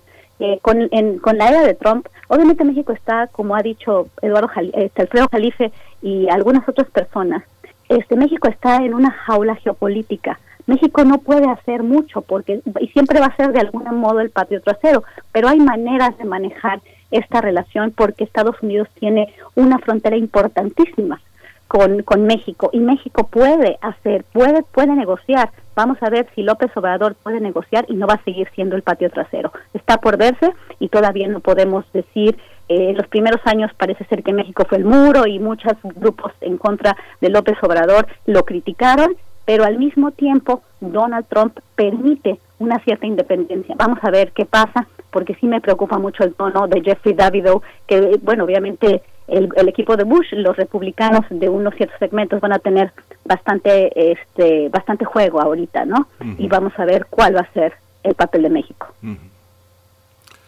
Pues muchísimas gracias, eh, este, este maestra Raquel Saed, eh, Guadalupe Correa Cabrera. Se nos acaba el tiempo, desgraciadamente. Siempre sus opiniones son muy importantes en este, en este pimponeo, maestra Saed. Pero bueno, quedamos pendientes. Yo creo que hay muchos temas. Eh, el tema de las reformas. Estados Unidos es un enorme, enorme país que no es de ninguna manera homogéneo y hay muchas cuestiones que no solo desde México, sino al propio interior tendríamos que tratar. Les agradecemos mucho su, su participación y bueno, quedamos pendientes para seguir porque esto no se ha acabado, ¿no?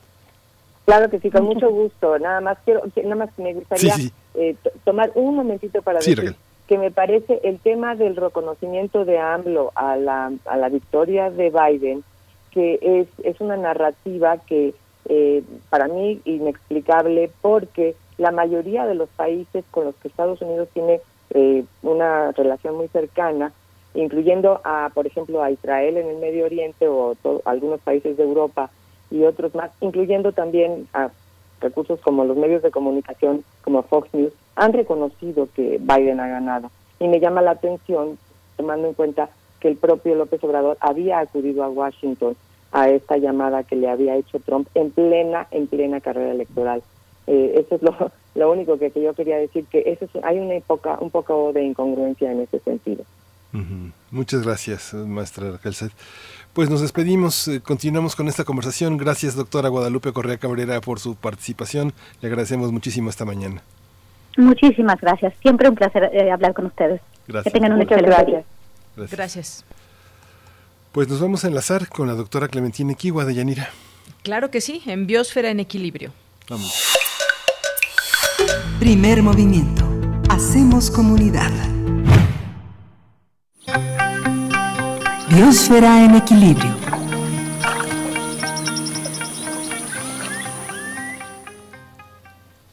Bien, pues ya está lista la doctora Clementina Equigua, eh, bióloga, doctora en ciencias por la Facultad de Ciencias de la UNAM, divulgadora del Instituto de Ecología de la UNAM, en donde, también lleva las redes sociales del Instituto y la revista digital Oikos. Bienvenida, doctora.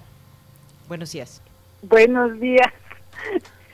Eh, pues aquí corre y corre porque parece que han tenido un día muy ajetreado, ¿verdad? Algo así. Muy bien, pues yo quiero hablar un poquito sobre la guerra de los emúes y otras guerras, si me da un poquito de tiempo. Sí, sí, sí. Y bueno, quería comentar que después de la Primera Guerra Mundial, muchos veteranos recibieron tierras en el oeste de Australia y eh, ellos establecieron tierras de cultivo. Al surgir de la Gran Depresión de la década de los 30, el gobierno australiano les ofreció subsidios a todos aquellos eh, que contribuyeran con cosechas para aliviar las hambrunas de la época. En Australia, los emúes se mueven del centro al oeste en busca de agua y de comida. En 1932 encontraron vastos campos de trigo sembrados por los veteranos. Los emúes son de las aves más grandes del mundo. Son endémicas de Australia y aunque se extinguieron subespecies de otras islas, la principal población sigue siendo saludable. Los emúes no vuelan, tienen patas y cuellos largos y llegan a medir casi dos metros de alto. La historia cuenta que en esos años miles de emúes invadieron los campos de cultivo y los veteranos y nuevos agricultores, temerosos de perder sus cosechas, pidieron ayuda. El gobierno ofreció ayuda militarizada. El 2 de noviembre de 1932, entonces, se desplegaron tropas armadas para exterminar a estas aves. Los militares cargaban las famosas ametralladoras Luis usadas durante la Primera Guerra Mundial, que adaptaron a vehículos para simular tanquetas. El primer objetivo era eliminar a unas 50 aves que, ante la amenazante formación militar y con los primeros balazos, corrieron en todas direcciones. No era fácil dar en el blanco, y menos a un grupo de aves que se movían de manera caótica. Más tardó en empezar esta guerra que los militares en darse cuenta que la batalla no sería fácil. En algunos casos, las ametralladoras fallaron y los vehículos adaptados, adaptados con estas armas tampoco podían seguir el paso de los animales. El primer mes, los militares dispararon más de nueve mil balas y apenas lograron eliminar poco menos de mil animales. Era claro que exterminar a los emúes, además de caro, sería una empresa casi imposible además de ser absurdo, porque el emú es un símbolo nacional de Australia. Su imagen está plasmada en el escudo nacional. Y si nos vamos a América, el búfalo americano o bisonte fue una víctima también de la guerra contra los indios americanos. Los colonos europeos sabían que los nativos de las planicies de Estados Unidos dependían de estos grandes mamíferos para vivir. Así que eh, la cacería de bisontes se convirtió en un arma estratégica para vencerlos. William Cody, eh, mejor conocido como Buffalo Bill, se hizo famoso por matar miles de búfalos para abastecer de carne a, las, a los constructores de las líneas de tren. De los 30 millones de búfalos que pastaban las vastas praderas americanas para finales del siglo XIX, quedaron unos cuantos cientos. Las grandes manadas de búfalos desaparecieron de las praderas del, norte de nuestro continente y con ellos los indios que vivieron explotándolos de manera sustentable por siglos. En México, los perritos de las praderas también fueron sujetos a este tipo de campañas. Las dos especies que viven en México fueron exterminadas por la creencia de que dañaban las cosechas o porque las vacas y caballos se rompían las patas al caer en sus madrigueras. Estos simpáticos animales vivían originalmente en los estados del norte de nuestro país. La especie mexicana llegaba hasta San Luis Potosí y hoy se estima que cubre apenas un área de 600 kilómetros cuadrados. El colofón de estas historias es que los problemas de controlar a los emúes persistieron y en años posteriores hubo otros intentos militarizados, pero al final el sistema de cercado resultó mucho más eficiente, no solamente para controlar a los emúes, sino que también a los conejos y a los dignos y otros animales. Hoy el emú no está en peligro de extinción, pero sus poblaciones sí han disminuido por la destrucción del hábitat y la urbanización, lo cual es un poco irónico. Hoy los búfalos vuelven a ocupar las praderas de Norteamérica y se estima que hay alrededor de 20.000 o 25.000 animales en manadas en tierras públicas de los Estados Unidos. En México, por iniciativa de Gerardo Ceballos de nuestro instituto, una pequeña manada de búfalos fue reintroducida en la reserva de Janos en, donde también queda una de las poblaciones más grandes de perritos de las praderas de nuestro país. Gracias a la iniciativa de Ceballos, Janos es además hoy una reserva de la biosfera. Estos métodos de exterminar miles de animales de una sola especie son eh, para mí una parte triste de la historia de la humanidad. En el caso de los emúes, el papel de biólogos y conservacionistas fue muy importante para detener las masacres. En el caso de los búfalos y los perritos de las praderas, la investigación científica ha sido clave para recuperar a las especies y detener su extinción. Todos estos ejemplos de éxito son resultado de la creatividad y de la voluntad humana para detener la destrucción de nuestro planeta. Y todos son ejemplos que creo nos deben inspirar para mejorar la relación de nuestra especie con la naturaleza. Y los dejo con eso y pues nos veremos la próxima, nos escuchamos la próxima semana. Claro que sí, claro que sí, doctora eh, Clementina Equigua. Muchísimas gracias por esta participación de los lunes aquí en Biosfera en Equilibrio. muchas gracias y buenos días. Nos vemos, abrazo. Abrazo. 10.2.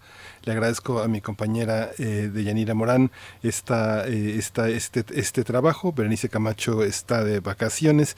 La tendremos la próxima semana. Eh, de Yanira, muchas gracias por tu profesionalismo. Te escuchamos en la tarde en, en, en Prisma Reú. Gracias, eh, Miguel Ángel. Sí, ahí los espero en punto de la una y nos volvemos a escuchar el próximo jueves y los seguimos escuchando también diariamente aquí en Primer Movimiento. Muchas gracias. Quédese aquí en Radio UNAM. Esto fue Primer Movimiento. El mundo desde la universidad. Radio UNAM presentó Primer Movimiento. El mundo desde la universidad.